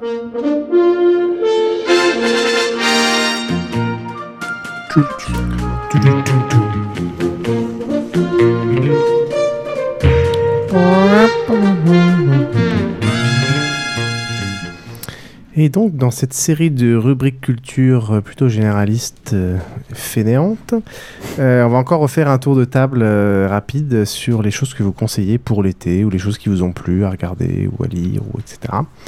Euh, Qui a envie de commencer? Bon, moi. Je vais commencer par une série. Euh, et là, je vais avouer quelque chose d'inavouable. Je vais avouer la, la série que je regarde en secret. Je me lève la nuit pour regarder des séries, pour regarder Beverly Hills. Non, c'est The Vampire Diaries. Oh, la loose Moi aussi, je regarde. Ah ouais Allez, le coming out général. Non, mais Euh, moi, j'ai pas honte. hein, Je regarde des trucs, je regarde même Grey's Anatomy. Donc après... Ah, moi j'ai arrêté quand même. Euh, T'as fini Dawson? Non, j'ai pas. J'avais pas regardé le pilote parce que franchement, euh, on, est, enfin, on était vraiment dé- on est débordé par ce genre de trucs euh, Twilight, Team Wolf et compagnie, et que là pour le coup c'était vraiment affiché dans le titre que ça allait être, euh, enfin juste pour les gonzesses, horrible pour les gonzesses nullissime. Et en fait, euh, après à un moment, je, je me suis quand même lancé parce que j'ai entendu de bonnes critiques là-dessus, euh, donc je me suis lancé. Et on m'a dit oui, les premiers épisodes euh, passent, passent, passent. Et en effet, après les 5-6 premiers épisodes, c'est quand même pas mal. Euh, les points négatifs, c'est que le début est quand même assez cucu. Les personnages sont un peu cucu au début. Ça ressemble à quoi comme euh, autre série de Euh, bah, Comme toutes les autres séries de vampires. C'est plutôt rigolo, peu- genre Buffy, c'est plutôt Euh, pas rigolo. gnan gnan gnan gnan, genre Twilight, ou c'est plutôt dark Le début, genre, le début euh, est Twilight. True Blood. Le début est Twilight. C'est du cul euh, trouble à départ. Dark et euh, cul, euh, genre True Blood. Ouais. Le début, Et le cul, c'est un peu le point commun, il y en a un peu dans tous. Le, le début, c'est le début, c'est Dans Buffy, ça manque de dans, dans- Twilight, Si, je veux dire, dans dans, Buffy, il y en dans- a. dans Twi- le Twilight, c'est Twilight pour le coup, il y en a pas quoi. Euh, donc le début, c'est très Twilight.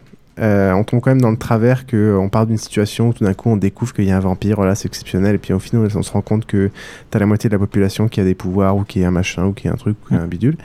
Euh, mais en fait, euh, au fur et à mesure du temps, on se rend compte que c'est pas si cucu que ça. On s'app- s'appesantit pas, j'ai l'impression, sur la relation entre les, les deux. Euh, voilà, c'est plié au bout de quelques épisodes, ils sortent ensemble. Euh, c'est pas prude, on part direct du postulat qu'au lycée, bon bah on baise, c'est normal et on passe pas trop de temps dessus. Euh, le sexe, c'est un non-sujet dans la série, parce ça, j'aime bien ça, à la fois pas, pas parce que c'est prude et à la fois pas parce qu'on utilise ça de manière comme dans True Blood. C'est juste un non-sujet, ça arrive, pour Ouais, c'est là, et c'est un non-sujet. L'histoire d'amour se règle facile, enfin, rapidement et facilement. Ouais. Euh, le héros vampire est, est à l'opposé de ce qu'on attend parce qu'en fait il est tout faible vu qu'il peut battre 100 humains donc ça change du héros habituel euh, un peu invincible super fort qui est plus fort que tout en fait il est un peu Bah, fiot- il est un peu euh, non, finalement, c'est un, récurrent. C'est un thème récurrent. Ouais, c'est un thème C'est un thème récurrent le vampire euh, qui est gentil et euh, Oui, qui, Angel, se réformer et qui est moins, moins fort que les autres. Ouais, mais là, il est juste, euh, Enfin, il est juste totalement, euh, totalement moins fort. Enfin, et moi, j'ai pas d'exemple où je vois un vampire qui est bah, beaucoup moins fort Le que. truc là, euh, qui a été repris, euh, la série, euh, qui a été un remake américain qui est sorti cette année là. euh, Ah, le, le truc anglais là? Ouais. Euh, le, le, fantôme, le fantôme, le machin, truc. Ouais. Ça, je regarde, ça a l'air vraiment. Et euh, mais c'est pas que là quoi, ouais. Angel, comme il disait Bah, dans Buffy. ouais, euh, il est pas vraiment moins fort quand même. Angel, Ouais, mais lui, euh, mais bon. Oui, il est pas moins c'est fort pour moi. balèze. Voilà, pour moi, c'est c'est quand même un super balèze. Euh, un univers qui se dévoile petit à petit. Au final, on se dit que c'est pas très riche. En fait, c'est bien ancré dans l'histoire de la ville. euh, on découvre pas mal de choses et le- à partir de la deuxième saison, on se rend compte que le monde est assez cohérent. Euh, donc, pour l'instant, il y a que des sorcières, des vampires. On va voir comment le bestiaire se développe parce que je suppose, je crois qu'il va y avoir des loups-garous. qui débarquent. Euh, et en fait, c'est sympa. Euh, J'en suis au milieu de la deuxième saison et euh, Et ce qui te tient, c'est le background, quoi. Enfin, c'est le le- l'histoire. euh, Je sais pas, les deux, ouais, le fait que ce soit inscrit dans l'histoire. Les personnages sont attachants. Le scénar, euh, les C'est le persos, scénar, ouais. euh, les relations entre les personnages. C'est assez C'est surprenant. surprenant. de- Ouais, c'est les relations entre les gens qui sont surprenants. Il y a quand même des, des mecs qui assassinent le pote de machin, et puis au final, on, on- on s'en fout un peu. Ils sont quand même amis. Enfin, il y a des trucs assez étonnants, il y a des trucs un peu bizarres. Je sais pas ce qu'en pense euh, Trollin. Moi, je, je trouve que c'est pas, pas mauvais. hein, je le regarde avec plaisir. Après, euh, il y a quand même des passages euh, ultra cucu euh, après le début. Mhm. Et dans l'ensemble, c'est quand même assez vite. ok, il y en a qui ont des, des côtés assez sombres.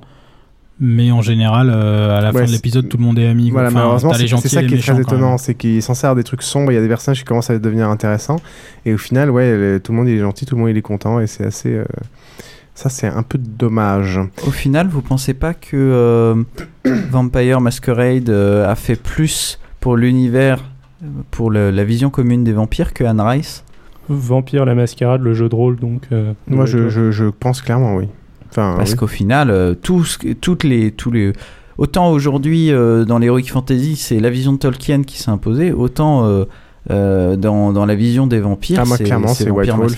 C'est White Wolf. Mais alors, malheureusement, il, il y a plein de parties ultra intéressantes et il y a plein de trucs qui, qui prennent pas. Il y a encore trop de Anne Rice dans, dans certains Bah, trucs. C'est- C'est c'est Interview with a Vampire aussi. Euh, mais bon, Bah, le, le truc, c'est que tout, Mais qu'est-ce que vous voyez de- d'entrevue avec un vampire Bah, le, enfin, le Anne Rice a, si je me trompe pas, précédé ou euh, était contempo- contemporain précédé de euh, White Wolf. Sans doute précédé, ouais. C'est elle qui a mis en place le système de société secrète euh, que White Wolf a repris et qui est quand même l'élément Il n'y a clé. pas vraiment de société secrète dans Ah, Anne si- Rice. si. Non, non, non. Ils se fréquentent quasiment pas. Euh, justement, c'est un peu une aberration le fait que Lesta et euh, le héros de de- d'entretien euh, soient ensemble.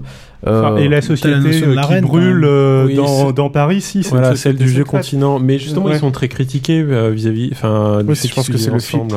Alors, moi, je me rappelle plus de la toute fin d'en- d'entretien avec un vampire. Euh, par contre, j'ai lu quasiment toute la série euh, de euh, quasiment toute la série donc de, de Anne Rice. Et peut-être à part à Paris, il y a quasiment pas de société vampire. Souvent, ce sont des vampires qui se sont croisés et qui se revoient régulièrement avec plaisir ou pas. Mais c'est pas une société de vampires, clairement pas. Oui, et puis c'est ultra romantique. Ils sont jamais dans leur temps. Ils sont. Enfin, c'est vraiment. C'est. C'est pas du tout, euh, c'est pas du tout l'esprit de toutes les nouvelles séries et l'esprit White Wolf. euh, Pour moi, l'esprit White Wolf est pas si loin que ça de, de l'esprit Anne Rice. hein, mais bon. Enfin, c'est parce que dans euh, White Wolf non plus, ils sont pas. Si jamais tu lis euh, le, le truc, ils sont pas non plus censés se rencontrer vachement souvent les euh, les vampires. comme des Il est censé y en avec avoir euh, deux ou trois dans euh, la, la plupart des villes et euh, il y a- enfin il Ouais, y en a beaucoup. ça- que- ça, d'accord, ouais, ça, c'est plutôt proche de. Anne Rice. Il y en a beaucoup que dans Le les grosses jamais- villes. oui, le problème, c'est que c'est et, jamais euh, appliqué. Enfin, le problème- enfin, on débarque dans un débat qui nous est très cher, mais, Ouais. euh, On mais fera une spéciale vampire Le, problème, c'est que voilà, Mais- on- mais tout, tout le monde prend les mêmes libertés par rapport à ça parce que, la on plupart de ces euh, la plupart de ces univers vampiriques ont plus ou moins été développés en même temps. Enfin, où ils ont continué à être développés en même temps, et moi j'ai l'impression qu'ils sont surtout beaucoup mutuellement euh, influencés, et qu'au final il y a une espèce de, de nouvelle vision du vampire qui est très différente du vampire, disons, de euh, Dracula euh, qui avait.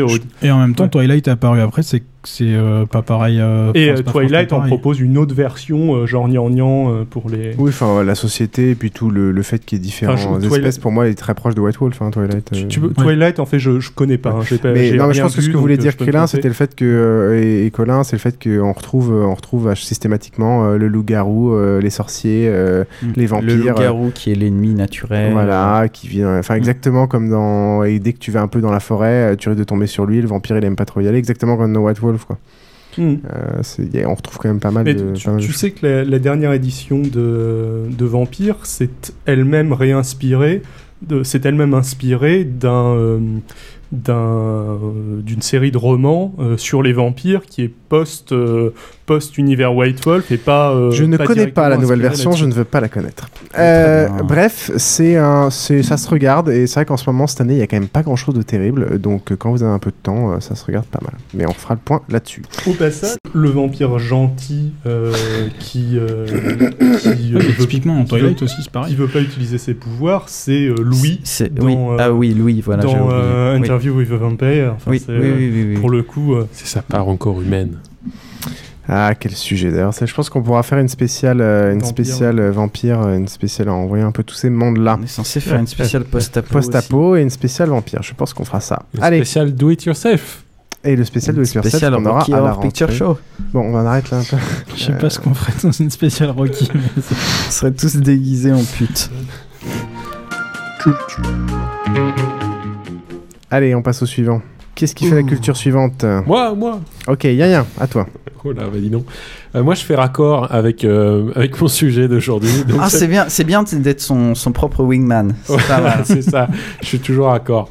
Euh, moi, je voulais vous présenter une BD que j'ai adorée, qu'on m'avait offert, qui s'appelle Le photographe. C'est une BD en trois tomes. Et en fait, ça mélange BD et planche contact. Euh, planche contact, euh, pour ceux qui savent pas, c'est euh, quand vous avez une BD, c'est plein de petites photos, on va dire, euh, mises à côté, qui en fait ça correspond au déroulement de la pellicule photo. Et donc, ça raconte l'histoire vraie, puisque ça a été, il a participé à l'écriture de la BD d'un journaliste photographe qui, dans les années 70, je crois, suit une mission de Médecins sans frontières. Ils partent du Pakistan pour aller en Afghanistan, qui à l'époque était en guerre avec l'URSS. Donc c'est peut-être euh, fin années 70, début 80. Je suis pas très bon pour les dates, va revoir ça. Et euh, moi, la BD, m'a fait voyager. Vraiment, euh, j'ai adoré. Alors c'est peut-être parce que j'adore la photo, je sais pas, euh, mais euh, j'aime bien les BD aussi. J'en ai quelques-unes. Je suis pas aussi connaisseur que certains ici en BD, mais vraiment, moi, je la conseille. Et puis en plus, moi, ce qui m'a frappé en la lisant, c'est que finalement, elle est ultra contemporaine. Enfin son récit, son récit alors qu'il se passe, euh, la guerre avec l'URSS, ça pourrait être aujourd'hui, ça changerait pas grand-chose.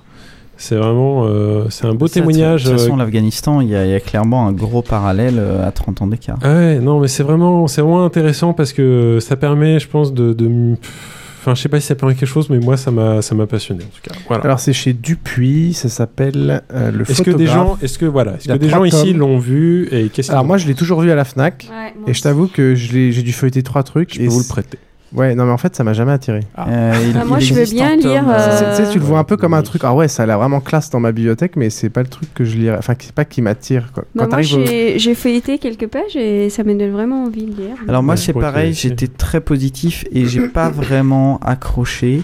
Maintenant, euh, je trouve qu'il est très intéressant de faire le parallèle avec une autre BD qui est sortie il n'y a pas très longtemps. Donc c'est une BD de Nicolas Wilde, euh, donc c'est un pote de Boulet, qui a passé quelques, je crois, deux ans en Afghanistan.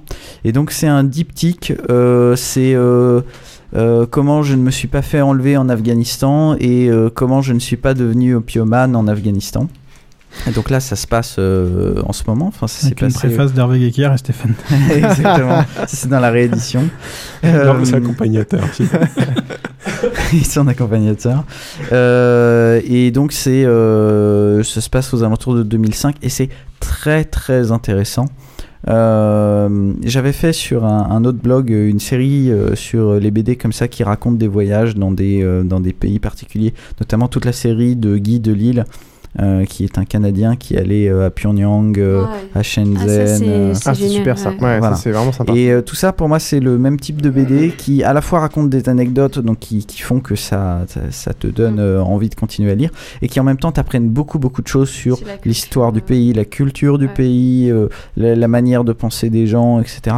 C'est vraiment, euh, c'est vraiment Ouais, très les sympa. BD dont tu parlais sont tous sont super accessibles. Euh, je sais pas Ouais. si c'est le cas euh, toujours, mais moi, dans, la, dans le troisième tome, à la fin, il y avait un DVD et dessus, il y a euh, un film, euh, un film qui avait été filmé par une des personnages qui est dans, dans la BD, euh, qui, est, qui est pareil, qui est vachement, qui est super à regarder. c'est pareil, en fait, c'est tous les reportages qu'aujourd'hui on n'a pas en Afghanistan parce qu'ils peuvent plus les faire. Euh, Et voilà, c'est des super documents qu'on est content d'avoir aujourd'hui. voilà. Je passe toujours la, de la lecture concernant toujours la photo, mais un tout un autre style. T'es un peu Je te- monomaniaque. Je te mets un petit jingle Mais non, j'ai fait raccord, je t'ai dit, j'ai pris Ah, tout ce pardon. que... Ah oui, et raccord, là encore. Raccord. Et je vous ai pas ramené mes bouquins de photos en tant que tels, quoi. Celle-là, c'est des livres à lire, c'est pas des photos. Alors là, c'est un... faut y aller, hein. c'est pas forcément ce qu'il y a de plus évident à lire. C'est de Roland Barthes, qui est un philosophe, et c'est un essai On dit pas philosophique. Roland Barthes? Il me semble qu'on dit Roland Barthes. Je pense aussi. Ouais, je pense. Bon, alors, Roland Barthes, tu vois, euh, je vais passer Allez, tu as perdu toute là, là. crédibilité. Ba- Barthez, c'est un autre mec. Barthès, il y a un S. Ah, là Ah. Barthès, euh, Bon, bref, Roland Barthes. philosophique. Philosophe, donc c'est un essai philosophique sur euh, qui s'appelle La Chambre claire et euh, qui est sur la photo et même particulièrement en fait c'est un essai sur le sur ce qu'est le, le portrait et toute la signification qu'il porte euh, pour celui qui se fait photographier et également pour ceux qui regardent les portraits. Voilà. Euh, c'est pas toujours évident à lire, mais il y a quelques passages qui moi bon, il y a temps, euh, t'as des pages, tu dis ouais, il, voilà, euh, il raconte son truc, c'est pas forcément très accrocheur. Et, et d'un seul coup, moi, il y a quelques fois dans le livre, il m'est arrivé de tomber sur une phrase qui te récompense d'avoir lu les- toutes les, pages précédentes parce que la, la phrase en question te, Ouais, la phrase, te- fin. Te retourne, te retourne complètement quoi. Bon, euh, alors faut avoir une certaine sensibilité. Euh, n'a pas tout le monde sur cette table. Euh, euh, Surtout Krillin, Krillin, euh, ouais. voilà, Krillin, c'est pas sûr, mais c'est pas grave. hein, on- Moi, j'aime la viande. Voilà. Eh bah, ouais, ça sera pour. euh, tu pourras lire un essai philosophique alors sur la photo culinaire, je pense, ça te plaira. Non, Sur c'est YouTube. chiant. Il y a des mots pleins de lettres. Allez, suivant. On passe à Micha. Alors, euh, moi, euh, mes coups de cœur euh, pour l'été, ça va être des trucs à faire à Paris, parce que moi, je pars pas en vacances.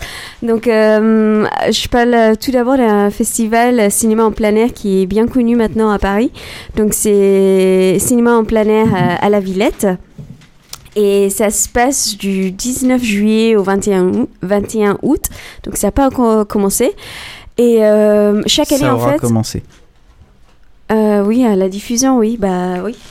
Et euh, chaque année, il y a un thème euh, au festival. Et cette année, le thème est euh, la vie dans la rue, enfin euh, lié à la rue, quoi. Donc il y a, y a plusieurs films. Donc la programmation, les films dans la programmation sont autour de ce thème-là. Et j'ai regardé la programmation cette année et c'est super intéressant. Enfin, par rapport à l'année dernière où je trouvais que c'était, c'était pas vraiment de qualité. Donc cette année, on a pas mal de films, enfin des grands, des grands réalisateurs de Scorsese, Wong Kar. Enfin, ça fait un peu voyager aussi hein, parce qu'il y a un film de Wong Kar Happy Together, un vieux film de lui. Euh, Almodovar, donc on voyage un peu en Espagne, de Tout sur ma mère. Euh, Il y a des films, le film Manhattan de Woody Allen, un, un film euh, excellent.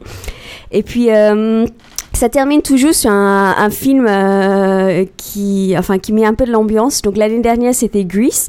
Donc il paraît qu'il y avait une super ambiance euh, au dernier jour de cinéma en plein air où tout le monde dansait et chantait euh, au même temps. Et cette année, euh, c'est West Side Story, donc c'est encore une musicale. Ils sont allés le chercher loin. le mais bon, je pense que c'est sympa. Donc, il faut rappeler que le cinéma Planet, c'est au jardin de la Villette. Et donc, euh, ce qui est sympa, donc tu peux pique-niquer, tu peux soit, euh, euh, tu peux venir avec tes amis et soit s'asseoir sur euh, si l'herbe, pas d'amis. soit tu, euh, tu peux louer des transats bah, pour pas cher du tout. euh, Il y a vachement de place. euh, ouais, il y a, y beaucoup de place. Il faut, un il faut faire la queue pour les toilettes, mais sinon c'est génial. Ouais. Euh, les mecs. En fait, ils installent, ils installent deux containers qui servent à- dans lesquels ils, ils installent le truc de projection, donc ils les mettent l'un sur l'autre, c'est assez funky. Et l'écran, c'est une sorte de truc gonflable qui est assez gigantesque et qui est vachement bien pensé, donc qui est bien rigide. Et ils projettent sur une sorte de truc gonflable euh, et ça marche euh, plutôt pas mal. Donc voilà, donc ça c'est à faire. Sinon, il y a un autre cinéma, enfin un autre euh, et euh, mini attends, de festival. donner les tarifs, euh, tout ça. Ouais, euh, ça se trouve sur internet, mais si vous voulez. il y a pas de euh, tarif pour le- C'est gratuit. Ah, si, si, en C'est fait, gratuit, tu loues. Non, mais tu. T'as la location du transat. Ouais, il y a Généralement, que la tu- location Là, de- t'es peinard, tu loues un transat, ils te filent des Enfin, t'es pas obligé, mais c'est c'est vrai Tu que peux c'est pas amener mal. ton euh, transat. Ils te, ils te foutent des couvertures avec. C'est t'es 20 euros pour euh, 5 transats. C'est c'est vraiment pas cher avec une couverture. Tu fais ton pique-nique Moi, je me suis endormie une de fois tellement j'étais bien et le film était nul, quoi. Mais bon, cette année, je pense que les films sont bien. Allez-y, donc, hein, euh, les, fils- les films sont excellents. Non, mais ce qui est génial, c'est Non, que t'apportes ta bouteille de pinard, t'es bien installé, ça te Mm. coûte pas Je sais beaucoup. pas à quelle heure ça se termine, mais en général, tous les, toutes 22 les animations. Ah non, ça Oh, commence ouais. plus tard parce qu'il faut qu'il fasse bien nuit. mm, Ils attendent qu'il fasse nuit. euh, Ah, Euh, c'est vrai, si, ça se si vous y allez euh, tout seul, prenez euh, couverture plaid ou ce genre Ouais, de choses parce que froid. euh, ça se refroidit quand même quand on Mm. bouge pas. Donc sinon, dans le même esprit, il y a un autre cinéma, festival cinéma en plein air euh, organisé par la mairie du 11e, que ça s'appelle La Chaise et l'écran. Et donc, euh, c'est pareil, sauf que là, c'est pas sûr. Enfin, il y a plusieurs endroits euh, dans le 11e. Et ça, commence, ça a déjà commencé. Il y a beaucoup moins de dates, beaucoup moins de films. Euh, ça a commencé en juin, ça va jusqu'en septembre. Donc, là, il faut amener sa chaise. Donc, il faut amener un- une chaise pliable, quoi. Et ça se passe soit à la, sous la cour de la mairie du 11e, soit dans un jardin dans le 11e. Enfin, bref, je vous donnerai les liens. Sur le, sur le site de. Et là, par exemple, il y a un film de François Ozon, euh, c'est plus... euh, il y a les films, euh, un film de Christophe Honoré aussi, donc ça pourrait être sympa. Voilà, donc ça c'est pour le cinéma. Et sinon, je voulais aussi parler de un festival euh, de musique qui n'est pas à Paris cette fois-ci, mais en Bretagne. Donc euh, le festival euh, La Route du Rock, parce que en fait euh, c'est un festival. Enfin moi je suis jamais allée, mais j'ai toujours voulu y aller parce que la programmation est aussi excellente. C'est à Saint-Malo. Euh, ça se passe en août et euh, par exemple cette année euh, il y a les groupes c'est surtout un festival centré plus folk électronique et rock électronique et c'est des groupes qui sont pas forcément très très connus encore mais bon, ils ont ils, ils sont bons quoi Oh, donc yeah. euh, cette année il y a par exemple Fleet Foxes qui sont passés là Yeah. justement euh, à- au festival Days Off à, Paris donc il y a Fleet. Foxes, il y a Blonde Redhead, il y a The Eddie Kills Mitchell. Dont on entend parler beaucoup, et puis surtout Cult. Donc je pense qu'on va mettre une chanson de Cult, c'est une bonne chanson d'été aussi, euh, Comment peut-être à tu la fin. Ça fait la deuxième fois qu'elle nous fait ça. Attends, mais voilà, c'est les petits trucs, euh, Ok, ok. des petits cadeaux d'été. Ça marche. Voilà. Merci, Micha. Voilà, donc c'est la route du rock euh, à Saint-Malo. Ok. Suivant. Bah, hum, moi déjà, euh, avant de parler de mon coup de cœur, je voulais parler de euh, mon coup de cœur continu euh, grâce à Basingcast depuis quelques temps. Parce que Ah, il a parlé euh, de moi. en ce moment, on se met. euh, Enfin, on, on- a regardé pas mal de séries qui étaient euh, vachement sympas. euh, notamment euh, Community, notamment euh, Raising Hope. Euh, un peu aussi euh, la série euh, Harry's Law, mais euh, c'est vrai qu'il y a toujours ce petit côté moralisateur qui est assez. J'ai arrêté de la regarder, moi. Comme dans beaucoup de choses. ouais. Voilà. Donc en tout cas, moi et ma copine, on, on kiffe bien tout ça. donc c'est un peu grâce à vous. J'ai- J'aimerais bien la rencontrer, j'ai l'impression qu'on a beaucoup de goûts en commun. Donc un coup de Oh. cœur. euh, Un coup de cœur pour Basingcast alors Un coup de cœur pour Basingcast. Et sinon, euh, mon, mon, mon Ah, coup de cœur, euh, ouais, c'est bien. hein. mon coup de cœur, euh, vraiment, euh, là en ce moment, bah, c'est euh, le dernier album de Stupéflip qui est sorti. Alors, euh, Stupéflip, euh, c'est. Un truc stupéfiant. C'est un truc stupéfiant.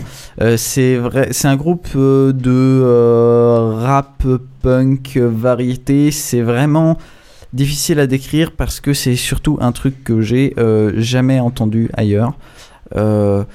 Alors, euh, si vous avez entendu euh, Je fume plus de shit et compagnie, vous allez vous dire Ah, c'est gentil et compagnie. C'est un peu ce me- pour dormir. C'est vrai Ouais. C'est un peu ce que Je te j'entends sur, euh, sur Didier Super et compagnie, alors qu'en général, c'est des groupes où il faut aller regarder un peu au-delà, écouter un peu au-delà du premier Ah, degré. surtout que euh, Fume elle a, elle a été reformulée pour la maison de disques, etc. etc. Bah, De toute façon, oui, c'était leur daube variété qu'ils ont fait pour se marier. Et euh, notamment, peut-être que tu peux nous mettre un petit extrait. Pourquoi les terriens sont-ils tous aussi méchants Hein Dis-le-moi, toi. Pourquoi Hein Bah, je sais pas. Ah, mais peut-être parce que. C'est la nature humaine,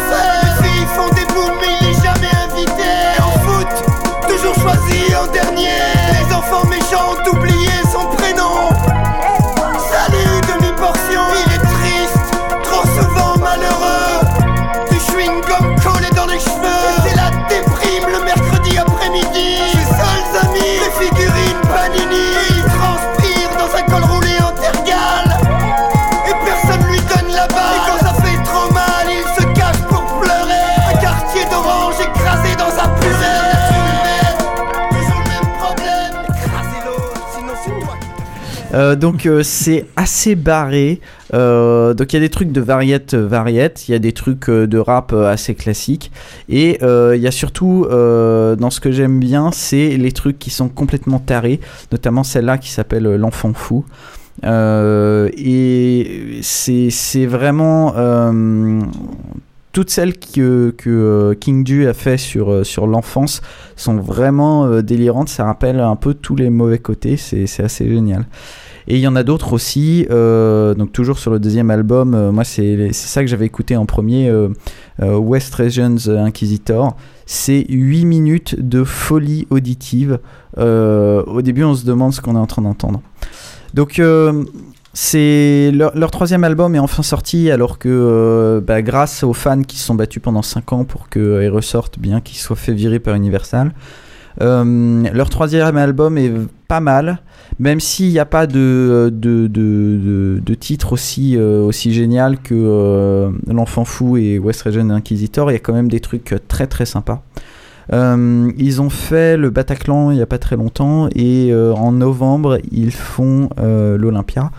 De même que là ils sont en tournée dans toute la France. Donc allez-y, n'hésitez pas à, écouter ce groupe qui est, qui est vraiment génial. Même, même les gens qui n'écoutent pas de rap, enfin c'est, c'est, très particulier. Donc euh, ça vaut vraiment le coup. Euh, je, je conseillerais de commencer soit par le dernier album, soit par Stup Religion. Et, euh, et voilà. Ok, merci. Et on passe maintenant à Gilles, est-ce que tu as quelque chose? Euh, oui, enfin, très brièvement. Je t'en prie.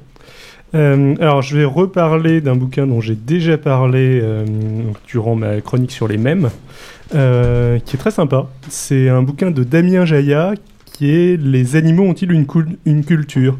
Et ben, le titre est assez parlant, c'est-à-dire que ça, ça parle de la culture chez les animaux. C'est sympa à lire, il y a plein d'anecdotes et je vous le recommande. Collection Bulle de science d'Amin Jaya, les animaux. Est-ce qu'il parle des bonobos dedans Entre autres. Ah, Je connais bien la culture des bonobos. Ouais. C'est quelque chose qui te touche Tu- profondément. oui, tu, tu es un connaisseur apparemment.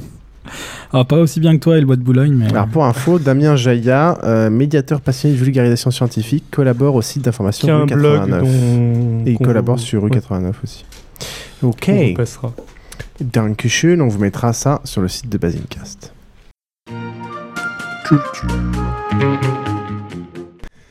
Trollin. Alors, je vais parler de deux petites choses. Alors déjà pour faire raccord avec Yin Yin, il m'a remis en mémoire en parlant de son de, sa BD qui, relate euh, qui relate ce voyage en, Afghanistan, euh, un livre de Nicolas Bouvier qui s'appelle L'usage du monde. Et donc c'est, euh, il est parti à l'arrache dans les années 60 avec un ami à lui qui était, qui était peintre. Et donc ils ont traversé euh, bah, une bonne partie du monde, mais ce tome-là, parce que je crois qu'il y a eu d'autres carnets de voyage ensuite, raconte euh, leur voyage depuis, je pense qu'ils ont dû partir de Suisse, parce que lui est suisse, mais donc ça commence surtout en Yougoslavie, jusque euh, ils arrivent à peine en Inde, donc euh, surtout Afghanistan, Pakistan, enfin Yougoslavie, Afghanistan, Pakistan. Donc c'est passionnant parce qu'ils ils, ils voient des peuples que finalement on connaît assez peu, alors qu'ils sont relativement proches de nous, ou alors des régions comme Afghanistan, Pakistan, où on n'en parle que pour des guerres. On voit beaucoup de choses euh, auxquelles on ne s'attend pas. Et euh, donc euh, voilà, c'est très intéressant. Ça leur prend, ils, prennent vraiment leur temps pour voyager. Ils sont en galère avec une, petite voiture qui marche pas bien et on voit des, tranches de vie. C'est, j'avais beaucoup aimé ce livre. Et ensuite, rappelle le titre. L'usage du monde, Nicolas Bouvier, euh, voilà, avec des dessins de, je sais plus comment il s'appelle, celui qui faisait son, son voyage avec lui et euh, voilà. Moi, ça m'a rappelé, j'ai rencontré des gens pendant les voyages. euh, j'ai rencontré des gens qui voyageaient pendant des mois, voire des années. Je les ai rencontrés, genre, il y en avait, ça faisait trois ans qu'ils marchaient. Euh, et c'est. c'est... Ils me fou. racontaient des anecdotes, on a passé des soirées, et c'était ça, quoi. Et c'est, c'est, c'est, c'est fabuleux à lire. Des gens qui s'arrêtent, qui trouvent des habitants pour les loger, puis qui restent six mois, qui passent l'hiver dans des endroits reculés, Ouais. étranges. J'en avais rencontré comme ça. J'avais rencontré un groupe de japonais comme ça au Tibet. Putain, ils ont pas peur. Ils y avaient passé 7 ans. oh On repart vers la blague. Et euh, une autre chose euh, pour, euh, pour l'été, pour- histoire, de, histoire de changer, je vais parler un peu de, de séries télé.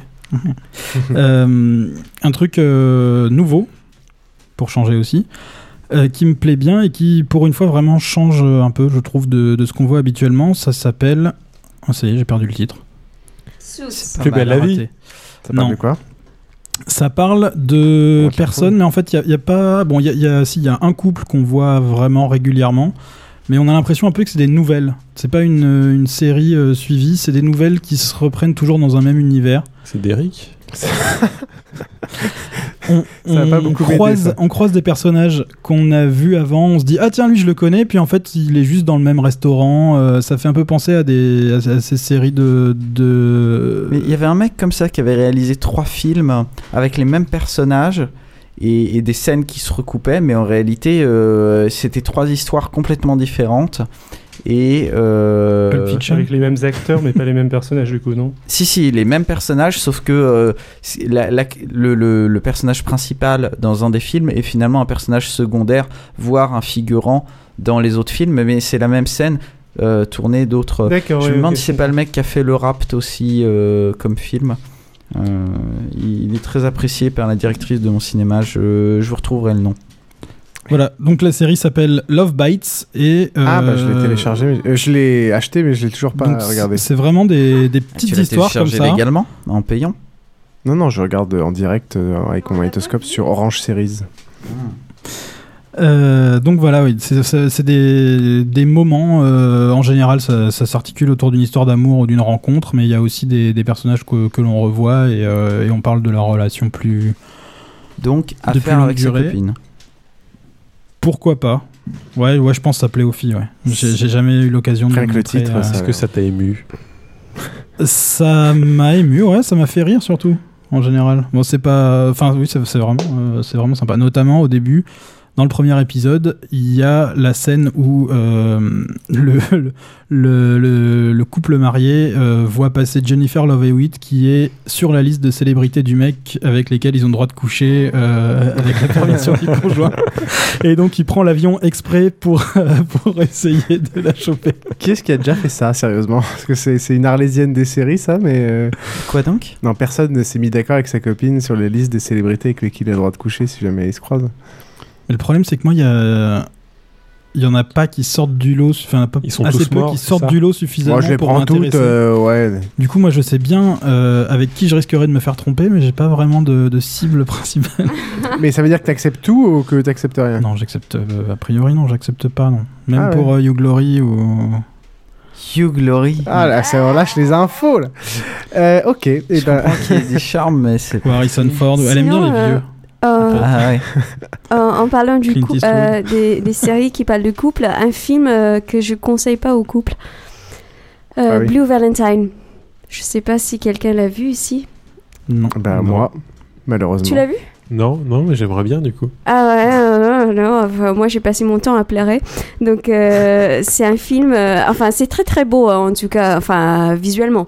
C'est un film qui parle d'un couple où on voit, euh, enfin ça se passe dans deux temps, donc un couple... euh, un, couple, un jeune couple, euh, on voit les flashbacks du couple quand ils se, euh, ils se sont rencontrés, ils sont tout heureux.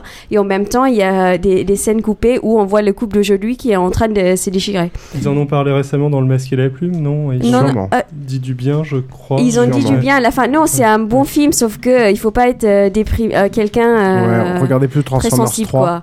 Euh, Parce que ça déprime euh, beaucoup et on- enfin voilà. Moi, ça- rien. ce, que tu, ce que tu racontes, ça me fait beaucoup penser au film que j'avais beaucoup aimé, que j'ai même vu avec ma copine, euh, qui s'appelle Eternal Sunshine of the Spotless Mind. Ah non, oui, mais là c'est Ouais, différent. là, c'est très Non, différent. non, non. Eternal pas, Sunshine of the. Spotless Mais Mind Eternal et. Sunshine of the Spotless Mind, c'est enfin c'est un film onirique, c'est Ouais, pas vraiment voilà. un film. Ouais, ça c'est beaucoup plus réaliste Enfin, c'est- et. euh, Là, c'est juste un film qui te dit Oh, regarde comme ils ont l'air heureux. Oh, regarde comment ça maintenant tout Non, mais façon, c'est très réel. et Enfin, même, et les scènes d'amour, les scènes euh, en, en intimité, euh, on a, on a l'impression que. Ce qui est violent, c'est que c'est un aller-retour incessant entre les scènes du passé et la naissance de l'amour et les scènes de la fin où il n'y a Ouais. plus rien. Il y a un film français comme ça qui, euh, se- qui se passe en plusieurs, sur plusieurs années. euh, C'est euh, les trois événements de vie d'un couple c'est leur rencontre, Ah, si, si, leur ouais, mariage ouais, et le aussi, divorce. ouais. Ouais, je sais plus comment ça s'appelle, oui. C'est les- Mais là, c'est très visiteurs. très dur euh, à vivre. C'est ouais. le- c'est l'aile ou la cuisse, c'est ça? Bref, passons au suivant. Et Et bien, comme il n'y a plus de suivant, Et on le va dernier- passer à la conclusion. Et le dernier- Rendez-vous dans deux semaines Oui, pour le numéro commencé 16. Et le dernier, ça va être moi. Euh, non, je, je trouvais ça plus sympa d'alterner. Euh, je vais vous parler pour finir du musée national du Moyen Âge ou le musée de Cluny comme on l'appelle. Ah oui, Euh, sympa. C'est un musée donc qui est dans, situé le 5e arrondissement, qui est un des rares et très beaux bâtiments euh, Rien que le bâtiment est très, médiéval très de beau, Paris, hein. euh, gothique flamboyant, résidence des abbés de Cluny à Paris. Euh, et c'est assez marrant parce qu'il y a à la fois donc cet aspect médiéval, mais il y a aussi les thermes romains qui sont en dessous et à côté, donc du, qui datent du 1er siècle. Un petit jardin médiéval qui est très sympa aussi, donc c'est un petit endroit il, est, parfait. il est à euh, l'extérieur, euh, le jardin médiéval. Ouais. T'es pas obligé de rentrer dans Non. le. Et justement, c'est un coin parfait. En Il gros, est en bon si- état en ce moment parce qu'il me semblait être passé devant et c'était un peu en friche. Quoi. Ouais, mais du moment que tu as la vue sur le bâtiment, c'est quand même super sympa. Et euh, c'est l'endroit parfait pour aller se taper un petit bouquin de Game of Thrones ou, euh, La Roue du Temps, ou pour aller un petit un bouquin Medfan, c'est pas mal. Game of Thrones, au passage, on vous donnera éventuellement les liens sur le, sur le site. Moi, je me suis lancé dans la lecture d'un d'un wiki euh, dédié à Game of Thrones euh, plutôt que dans la lecture des bouquins celui qui c'est un peu con. hein. Euh, et c'est euh, c'est c'est assez bluffant c'est c'est assez intéressant comme euh, manière de lire l'histoire si jamais vous avez pas envie de vous lancer dans les euh, dans les bouquins c'est super dense Je pense que l'ordre à l'heure actuelle, c'est euh, série, film et après se taper le wiki, quoi. On vous Comme donnera ça, quand même ça, le- toujours des choses, quoi. on vous donnera quand même le- l'adresse les liens au cas où pour ceux qui ont déjà vu les deux. Euh, donc il y a une expo, mais veulent. surtout ce, ce dont je voulais parler, c'était euh, donc là il y a une expo, il y a toujours une expo permanente, mais il y a une expo euh, temporaire qui est très sympa en ce moment, qui s'appelle l'épée usage mythes et symboles. euh, qui est vraiment assez sympathique, qui est là de jusqu'à quand, quand? Du 28 avril au 26 septembre, donc faut le faire pendant l'été. Euh, tarif, euh, plein tarif 8,50€, tarif réduit 6,50€. Le tarif étudiant, s'il te plaît. Voilà, ou tarif réduit. Sinon, il y a toujours. C'est un des. T'as pas une limite d'âge pour être tarif étudiant? Un des musées qui est euh, gratuit le premier dimanche du mois, il Tout me à fait, semble. c'est gratuit le premier dimanche du Euh, Soyez-y tôt, très Ouais. tôt. Euh, parce que la queue est longue. Bah, euh, ou sinon, vous faites, ouais, euh, si vous allez le premier large. dimanche du mois. Mais nous, on y allait un dimanche payant euh, le dimanche matin quand les gens pionçaient, euh, il y avait personne. En ce moment, donc, y a à l'extérieur, il y a des, euh, y a des démonstrations de combat à l'épée qui sont plutôt, qui sont plutôt sympas. Il y a une analyse donc de l'épée à la fois en tant qu'objet technique, en fonction des usages, en fonction des tec- d'évolution des technologies, des traditions, etc. Donc ça c'est plutôt sympa. Euh, Il y a l'épée sous forme euh, les usages réels, donc euh, les, les- les épées de guerre, de chasse. On voit des épées de chasse assez. je connaissais je savais même pas que ça existait. Est-ce qu'il y a l'épée sous forme gazeuse? Ah, la référence.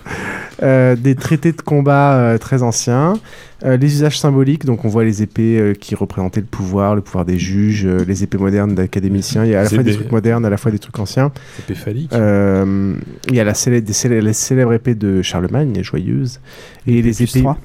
Les épées mythiques, il y a du Randall, l'épée de Roland, enfin on trouve, il y a vraiment des pièces absolument magnifiques. Euh, et vraiment des documents qui sont sympas, des films qui montrent un peu les représentations des combats à l'épée euh, euh, de il y a 10, 15, 20 ans comparé à la réalité. Alors c'est où C'est dans les termes euh, Ouais. L'expo Astérix c'était assez pourri. hein. Oui, bah là, il y a vraiment des, il y a vraiment des jolies pièces. je serais pas, je serais, je serais pas allé voir une expo Astérix, je t'avoue. Non, j'y suis allé. je- suis plus Obélix. J'y suis allé, j'y suis allé par hasard et il se trouvait qu'il y avait l'expo Astérix. Comment tu tombes par hasard sur une expo Asté- Astérix Non, mais Bah, dans le musée. Voilà, moi j'allais au musée euh, du Moyen Âge et il se trouvait que dans les termes. euh, Le musée est très très riche, il y a beaucoup de pièces. euh, Krillin ne veut pas avouer qu'il a des posters d'Astérix affichés partout Ouais. dans sa chambre en vrai. Il y en a qui lisent Game of Thrones et lui il relit euh, euh, le background d'Astérix. du porno avec bonne mine. Et Falbala Non, non, que bonne mine. J'ai plutôt Elle bonne est trop classe pour moi, j'aime pas. Elle fait pas Girl Next Door. Elle est... bonne mine non plus. hein. Elle fait plus gra- Bonne gra- mine, gra- à la limite. Granny next door. Ok, bon bref, c'est super sympa. Ah, C'est vrai métro... y a les guilfs aussi maintenant. C'est métro Cluny la Sorbonne Saint... métro Cluny la Sorbonne Saint-Michel Odéon. Euh, c'est le musée national du Moyen Âge au musée de Cluny et c'est l'exposition L'épée, usage, mythe et symbole jusqu'au 26 septembre. Courez-y, c'est top. Et donc on va conclure. Euh, merci à tous d'être passés. Yin Yin pour ce double épisode. pense que tu on te remercie pour cette, présent, pour cette présence et ce magnifique dossier. Voilà. Euh, bientôt tu recommenceras à travailler, donc on, on va essayer de te, te revoir bientôt quand même. Alors, euh, faut- pour ceux qui situent pas, c'est lui, euh, monsieur, euh, je rigole euh, en regardant des planches de vagin à la bibliothèque. non mais je crois qu'ils ont, je crois qu'ils ont repéré. Euh, Non mais dit comme ça, c'est affreux quoi. C'est quoi une planche de vagin sans contexte. C'est un Et plat elle japonais. récupère au bois de Boulogne, c'est comme ça qu'il savait que c'était interdit, Ah et là les là clous là là. ensuite. On vous rappelle qu'il faut aller voter pour le concours Pod Radio des Podcast Awards 2011. Pour nous, on est nommé dans les meilleurs euh, duos, meilleurs ensembles euh, nouveaux. euh, et de l'année. Et euh, sinon, prochain épisode, donc l'épisode 15, on va enregistrer dans la fou- euh, l'épisode 16, pardon. Euh, on aura comme invité donc un, un 16 ancien- euh, comme Louis XVI ou comme le 16e siècle. ou comme la taille de ta bite. Euh, nous aurons comme invité un C'est un ancien- peu en dessous, mais c'est déjà pas mal. un hein, ancien, 16. un ancien, bah écoute, tu, tu, tu te, bref. 16 pouces. On se contente de ce qu'on a. Euh, on a donc un, un ancien de chez Microsoft. Comment tu que j'enchaîne quoi? Un ancien de chez Microsoft, donc on sera un peu plus sérieux. On discutera d'interface de Microsoft et de l'avenir de l'high tech euh, chez Microsoft et euh, plein d'autres choses. Allez voter sur iTunes, commenter au site. Et Trollin. Euh, Juste, euh, c'était juste pour euh, préciser, le... les 35 heures de pod radio, c'est du 27 au 28 août 2011. Exactement. Ah, et on malheureusement. fera 35 heures euh, non Non, non, non. on- on- cette année, on ne va pas y C'est comme les participer. 24 heures du Mans, mais Déjà qu'on a du mal à s'organiser, nous, en faisant pas de live. Alors cette fois-ci, je vous ai pas proposé d'y participer. Euh, à, à quand le podcast en nature avec les petits bruits d'oiseaux euh, Ah, mais ça, ça, ouais, ça, il y en a beaucoup de matos. peut-être. Moi j'aimerais bien un podcast en souterrain à 30 mètres sous terre. Mmh. Dans le 14e. Bref, euh, on verra ça peut-être la saison prochaine. Et sur ce, on vous dit à dans deux semaines. Profitez bien de tout ce qu'on vous a dit pour les sorties euh, culturelles. Ouais, et revenez de vacances, bordel. Ouais, les feignasses. Allez, ciao les fonctionnaires. Salut. Ciao.